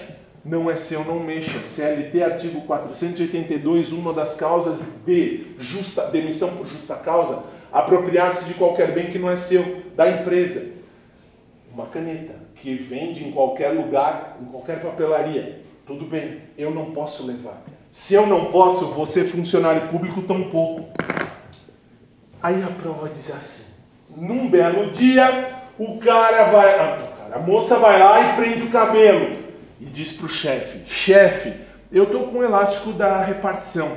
Eu vou levar para casa e amanhã eu volto porque está muito calor. O chefe diz: ok, pode levar. O que acontece aí? Não existe autorização.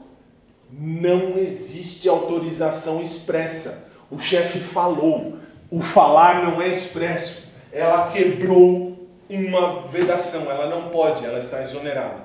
Ela foi na palavra do chefe, ela está exonerada. O chefe assinou um papel dizendo: você pode levar o elastiquinho. E assinou. Ok, aí você tem autorização expressa e você pode levar. Muito bem. Se você não tem autorização expressa, o falar, o seu chefe falando e um gato cagando, dê mais valor ao gato cagando, porque o chefe falar não vai te salvar mesmo. Isso é fato. Letra M. Fazer uso de informações privilegiadas obtidas no âmbito interno do seu serviço em benefício próprio de parentes, de amigos ou de terceiros.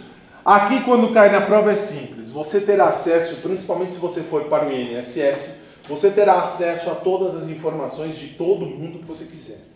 Por quê? Porque você tem acesso aos computadores do INSS com todos os dados de quem quer que seja. Ou vou até um pouquinho mais além. Na Receita Federal, que também segue esse mesmo decreto, se você prestar um concurso, por exemplo, de auditor fiscal da Receita, você vai olhar lá dentro, você vai ter a declaração de imposto de renda de quem você quiser, que claro, que faça a declaração, lá estará. E você tem um amigo, ou melhor, você tem um inimigo capital. E aí você precisa ferrar a vida do inimigo. O que você faz? Você pega informações privilegiadas, leia-se, informações daqueles, daquele banco de dados e joga na cara da pessoa que você precisa uh, tirar satisfações para ganhar alguma coisa em troca. Isso não pode, isso é crime. Não precisa ir longe. Aqui embaixo no alfa, pelo direito constitucional, se você está aqui e falar assim, lá embaixo nos computadores do alfa, você disser para qualquer um deles, eu quero, pra, não para o computador, é claro, para o atendente, você diz, eu quero ver o que tem a meu respeito aí. Eles têm que te mostrar. Porque tem, porque é seu direito, é constitucional, é direito seu ver se, todos os detalhes seus. Se você disser assim, olha, eu quero o endereço e o telefone de qualquer um de, dos professores, você não terá acesso. O Alfa tem acesso a todos nós, professores, e ninguém mais. Eu, eu não posso pegar informação sua, aluno ou aluna, lá embaixo como você, aluno ou aluna, não pode pegar nenhuma informação a respeito nem de professor nem de aluno. Por quê? São informações privilegiadas. E vamos imaginar que algum dos atendentes aqui do Alfa tivesse algum professor como inimigo. E aí? Aí ele não pode usar as informações para tirar benefício próprio. Isso são informações privilegiadas. Isso jamais pode acontecer. Nunca. Na administração pública também não. Letra N. Apresentar-se embriagado no serviço ou fora dele habitualmente. E chegamos num tópico muito interessante. A embriaguez. Aqui eu descubro dos pinguços e das pinguças da sala que vão começar a perguntar, mas eu já te dou todas as questões que caem na sua prova. Vamos a elas. Primeiro, eu disse na aula 1 que aconteceu um caso que foi lá no escritório e agora eu uso como exemplo qual foi. Um belo dia, estávamos nós no escritório, quando um dos meus escraviários uh, chegou para mim. Aliás, desculpe, escraviário é a maneira carinhosa como trato os meus estagiários. Por que escraviário? Porque eu fui escraviário. Então agora é minha vez de pisar em cima dos meus escraviários. Tá, um belo dia chegou um dos meus escraviários até mim e disse: Doutor, tem uma velha lá fora reclamando toda a vida. Ela tá brava toda a vida, dizendo que tem um problema ético aí. O senhor resolve? Eu resolvo, vai, tudo bem. Aí fui lá ver. A velha trouxe no objeto do demônio. Lembre-se que o celular é o objeto do demônio. A velha tinha dentro do celular dela o quê? Uma foto. A foto do gerente do Banco do Brasil. E aí? Gerentes do Banco do Brasil seguem exatamente o mesmo código de ética. Aliás, o Banco do Brasil e a Caixa Econômica Federal seguem exatamente esse código de ética. Eles não podem estar embriagados. E aí? Aliás, esse é o, da, é o do puteiro, mas é, tem um complemento. Na, naquela ocasião onde ele estava, ele estava parado em frente a um puteiro na Augusta. Ótimo. Fazendo o quê? é óbvio, o que, que vai fazer num puteiro? Vai comprar pão. Ele estava aqui parado e aqui, aqui a porta estava fechada e aqui em cima estava a placa do puteiro. Aí o que acontece? Ela passou com o marido ali pela rua Augusta de carro e tirou a foto. E chegou para mim e disse: O senhor acha isso certo, doutor? Ele é o nosso gerente do Banco do Brasil. Ok, não pode isso. Por que não pode? Porque ele está manchando a imagem da administração. Mas e aí, por que eu te dei esse exemplo? Porque eu já me adiantei um pouquinho uh, na matéria, eu troquei os exemplos, mas isso aconteceu e aí o que acontece? Processamos ele, ele, ele sofreu devido PAD, foi exonerado e pagou uma indenização para a velhota e desta indenização 20% veio para este bolsinho. E quando este bolsinho tem dinheiro, fica muito feliz. Então é óbvio a gente processa. Agora vamos ao exemplo certo. Eu troquei os exemplos, esse exemplo é mais para frente, mas já te falei. Na hora que chegar você vai entender o porquê do puteiro. Aqui da embriaguez foi a sogra. Agora que eu me lembrei, a sogra foi uma, uma, uma, outra questão também que chegou lá no escritório. A sogra chegou com uma foto, porque ela, primeiro, ela não queria que a filha casasse com o cara. A filha casou. Então, ela ferrou a vida do, do genro o que aconteceu. O genro era funcionário público. Numa bela noite qualquer, o que aconteceu com ele? Era uma noite de, de fim de ano Eles não, de fim de ano era aniversário dele. Era aniversário dele. Ele convidou a família e a sogra, por isso que sogra só presta dura gelada em cima da, de uma mesa, mas tudo bem. E o que aconteceu? A sogra tirou uma foto.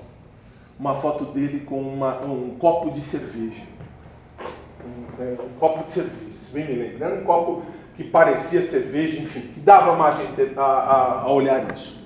E ela disse: Olha, doutor, meu genro, ele é funcionário público, está aqui a foto. O senhor acha que está certo ele beber bebida alcoólica? Ah, da onde ele é funcionário? Do Tribunal Federal.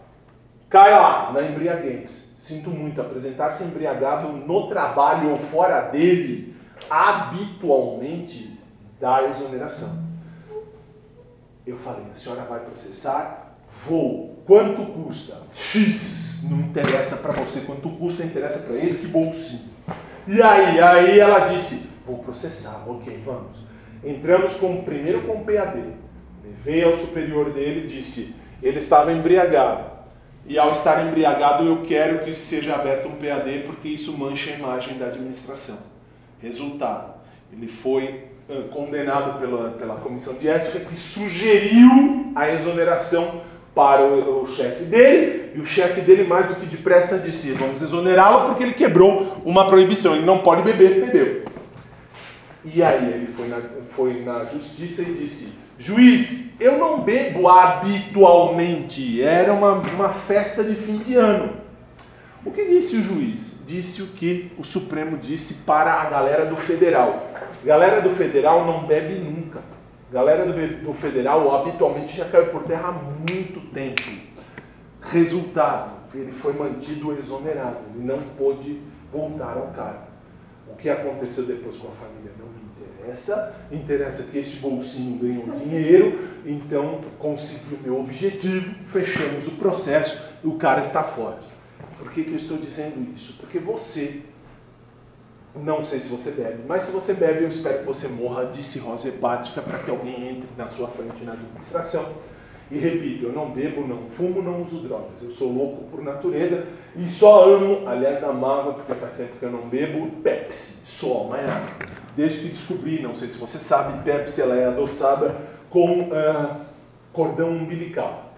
E aí você fala, professor, isso é verdade? Sim, eu fui, fui verificar, fui vasculhar porque eu amo Pepsi, amava Pepsi, e parei de tomar Pepsi porque é horrível. Eles pegam mesmo cordões umbilicais. Eu fui olhar, assim, vi na internet, depois eu fui verificar com um amigo meu que trabalha na Pepsi como advogado. Ele falou um monte de merda do tipo, ah, isso não é, imagina que vai ser não sei o quê. Eu falei, aposto toda, uh, todo o meu patrimônio que isso é verdade. Aí ele trouxe um outro advogado da Pepsi que falou, eu sei que o senhor gosta de Pepsi, vamos confirmar? Vamos. Eles usam em proporção 20%, 30%, é uma coisa pouca, mas tem para ajudar na, na, na, fermentação do, daquele preparado preto lá da Pepsi e mistura, e eu não vou, imagina, tomar cordão umbilical. Deus me livre. E eu odeio Coca-Cola, diga-se diga de passagem. Mas voltando para cá, se você precisar ou se quiser beber, na esfera federal você não pode. Professor, eu quero beber. Eu estou em férias. Onde você está em férias? Ah, eu estou em férias nos Estados Unidos.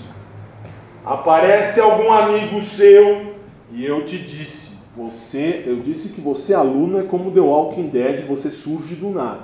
Eu estava nos Estados Unidos há uns três anos atrás, me aparece um aluno do nada e grita, professor, você aqui no meio de um shopping, eu estava almoçando com um casal de amigos, enfim, tirei foto e tal. E aí fui descoberto. Mas isso, descoberto porque assim, eu não, não falei para ninguém onde eu ia, e o infeliz foi lá e postou a foto na rede social dizendo: Olha, eu e o professor Fábio no shopping X aqui nos Estados Unidos. Em meia hora, o meu Instagram tinha. Meu, Instagram, meu, meu Facebook tinha mais de 20. 20 mensagens, não sei quantas marcações, tinha mais de 300 pessoas falando isso daí. Morra, eu quero que você aluno morra. Se você não, se você me enxergar fora do país, eu quero que você morra. Mas isso acontece. Mas você está tomando a sua pinga lá nos Estados Unidos. Pode. Boa noite, meu nome é Fábio Tadeu Roque, eu dou aula de ética e eu dizia: se você estiver bebendo, você é funcionário público federal, você está bebendo lá nos Estados Unidos. Não você... pode. Não pode, em lugar nenhum do mundo. Professor, ninguém está vendo. O certo é certo, ainda que ninguém faça. O errado é errado, ainda que todos façam. Não interessa se ninguém está vendo. Se você é ético, você vai seguir a ética até o fim. Ah, professor, então onde eu posso beber? Se tranca em casa e tenha um morra de coma alcoólico. Lá você pode beber tudo. Se alguém olhar, se alguém perceber, se alguém ver você com um copo do que quer que seja, a embriaguez te leva para fora. Na esfera estadual já é visto como problema de saúde. Então você tem chance de ser tratado. Na esfera federal, você vai pro olho da rua. Lá não importa o que você. Ah, beber só um golinho. Você vai beber um golinho de merda, para não falar besteira. Seguimos, letra O. Dar o seu. Aliás, a letra O pode pular que não cai em concurso nenhum na sua vida inteira. Letra P. Exercer atividade profissional aética ou ligar o seu nome a empreendimentos de cunho duvidoso. O que é uma, uma situação aética, contrária à ética, ou empresas de cunho duvidoso. Dá um exemplo do, eles vão dizer assim: a moça trabalha na administração pública e à noite ela é atendente de bingo. Bingo, não sei se você sabe, é uma contravenção penal. Se é contravenção penal, você não pode trabalhar. A ética proíbe. É contrário à ética. É a ética é contrário a toda a situação, contrária a toda a situação de ética. Você não pode. E cunho duvidoso. Cunho duvidoso vai quando cai na prova também nessa circunstância, quando é para o homem, diz assim: o homem trabalha na administração pública, no fim do expediente ele diz: Nossa, agora eu vou para o meu segundo emprego. Qual é o seu segundo emprego? Eu faço dança sensual em boate. Isto é aético e, além de tudo, é cunho duvidoso. Por que cunho duvidoso? Que tipo de dança sensual é? Você vai dançar para o demônio, mas você não vai dançar. Você vai dançar na administração pública. Por quê? Porque você não pode fazer isso. Se você fizer isso, você está indo contra todos os princípios da ética. Você não tem esse direito. É o stripper. O stripper, se ele quer ser stripper, ele não vai ser funcionário da administração pública. Ele vai ser qualquer outra coisa que ele quiser. E assim fechamos a primeira parte das vedações, porque logo falaremos do artigo 116 e do 117, possivelmente no começo da aula que vem, leia-se amanhã.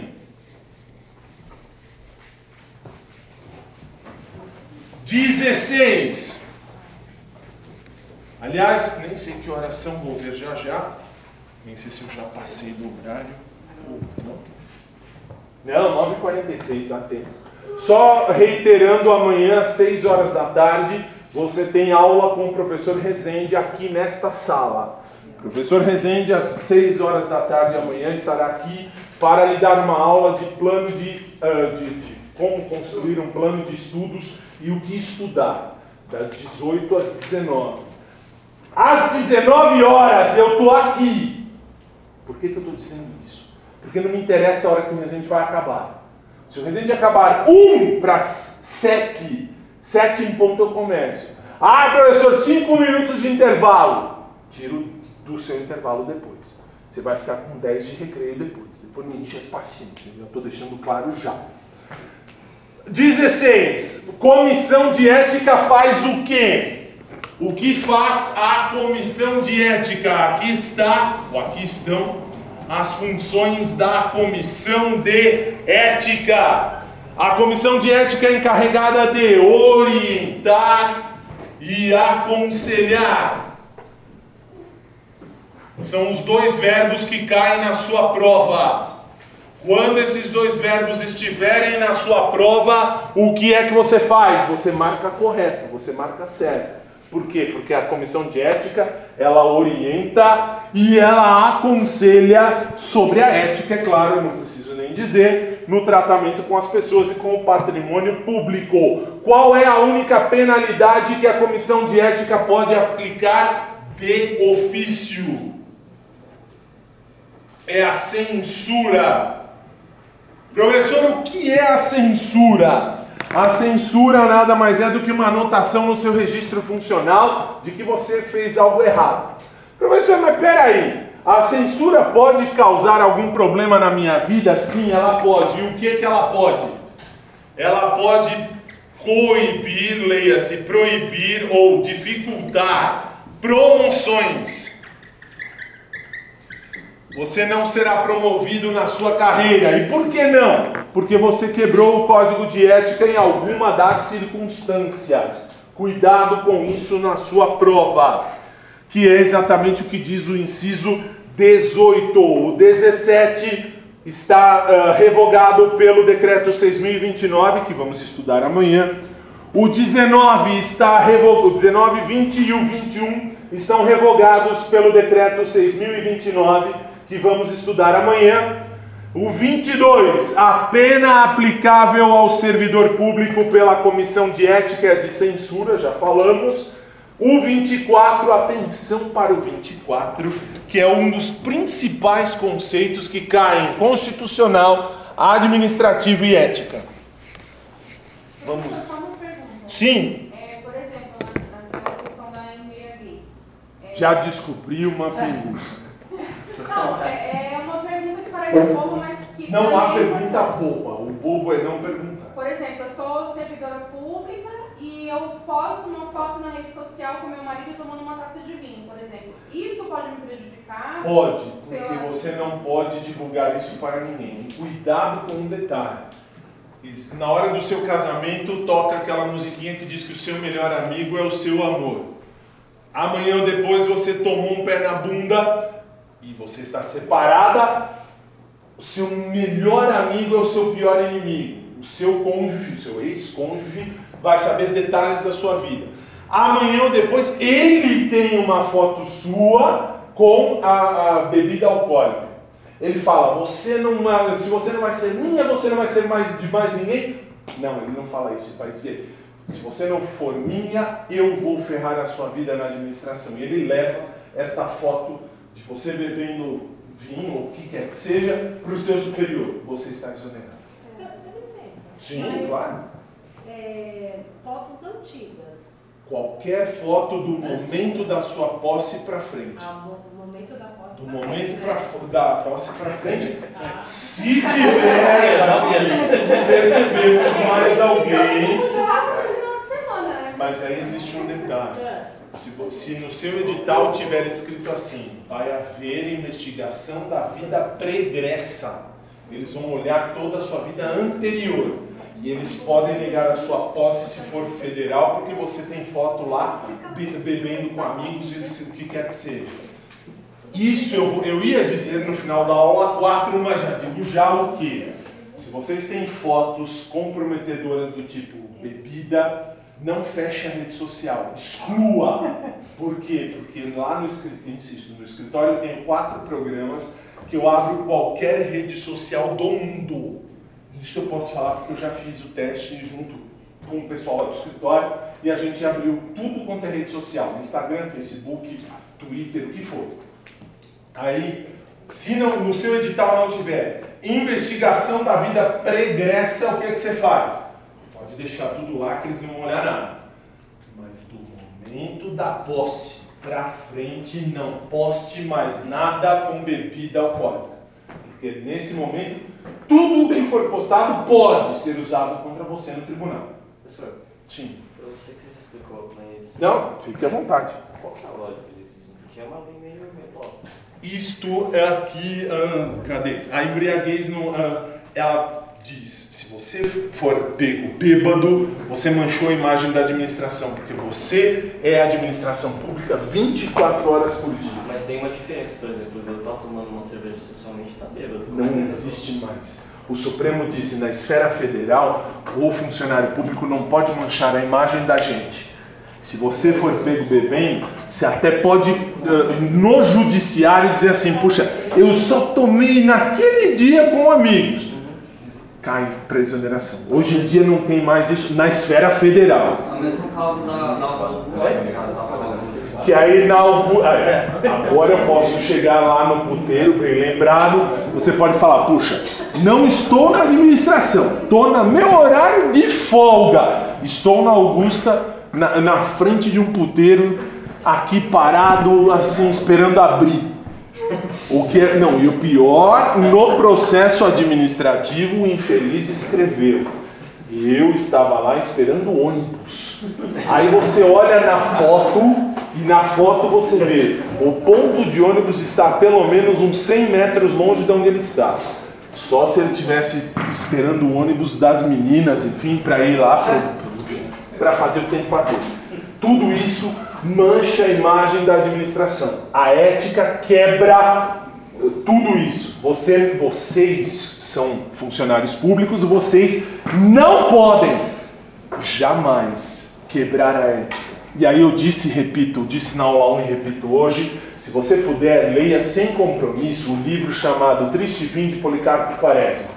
Lá você vai entender o porquê que o funcionário público não pode se manchar de tudo isso. Aliás, eu estou vendo as mulheres guardando tudo, nem cinco.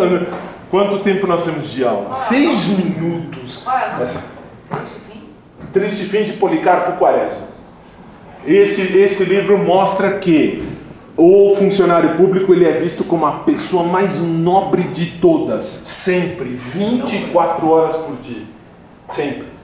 Aí você fala, professor, mas é Natal, é primeiro do ano, é, enfim, é o que for, é meu aniversário. Acabou. Bebida alcoólica, se você bebe, acabou. Não tem jeito. Triste. O 24 de Guaraná já tudo certo. É, assim, existem os truques que vão fazer você beber todas as suas pingas sem ninguém ver. Mas eu não posso falar truque porque eu gravo a aula, então posto lá. Não, isso pega é mal. lá?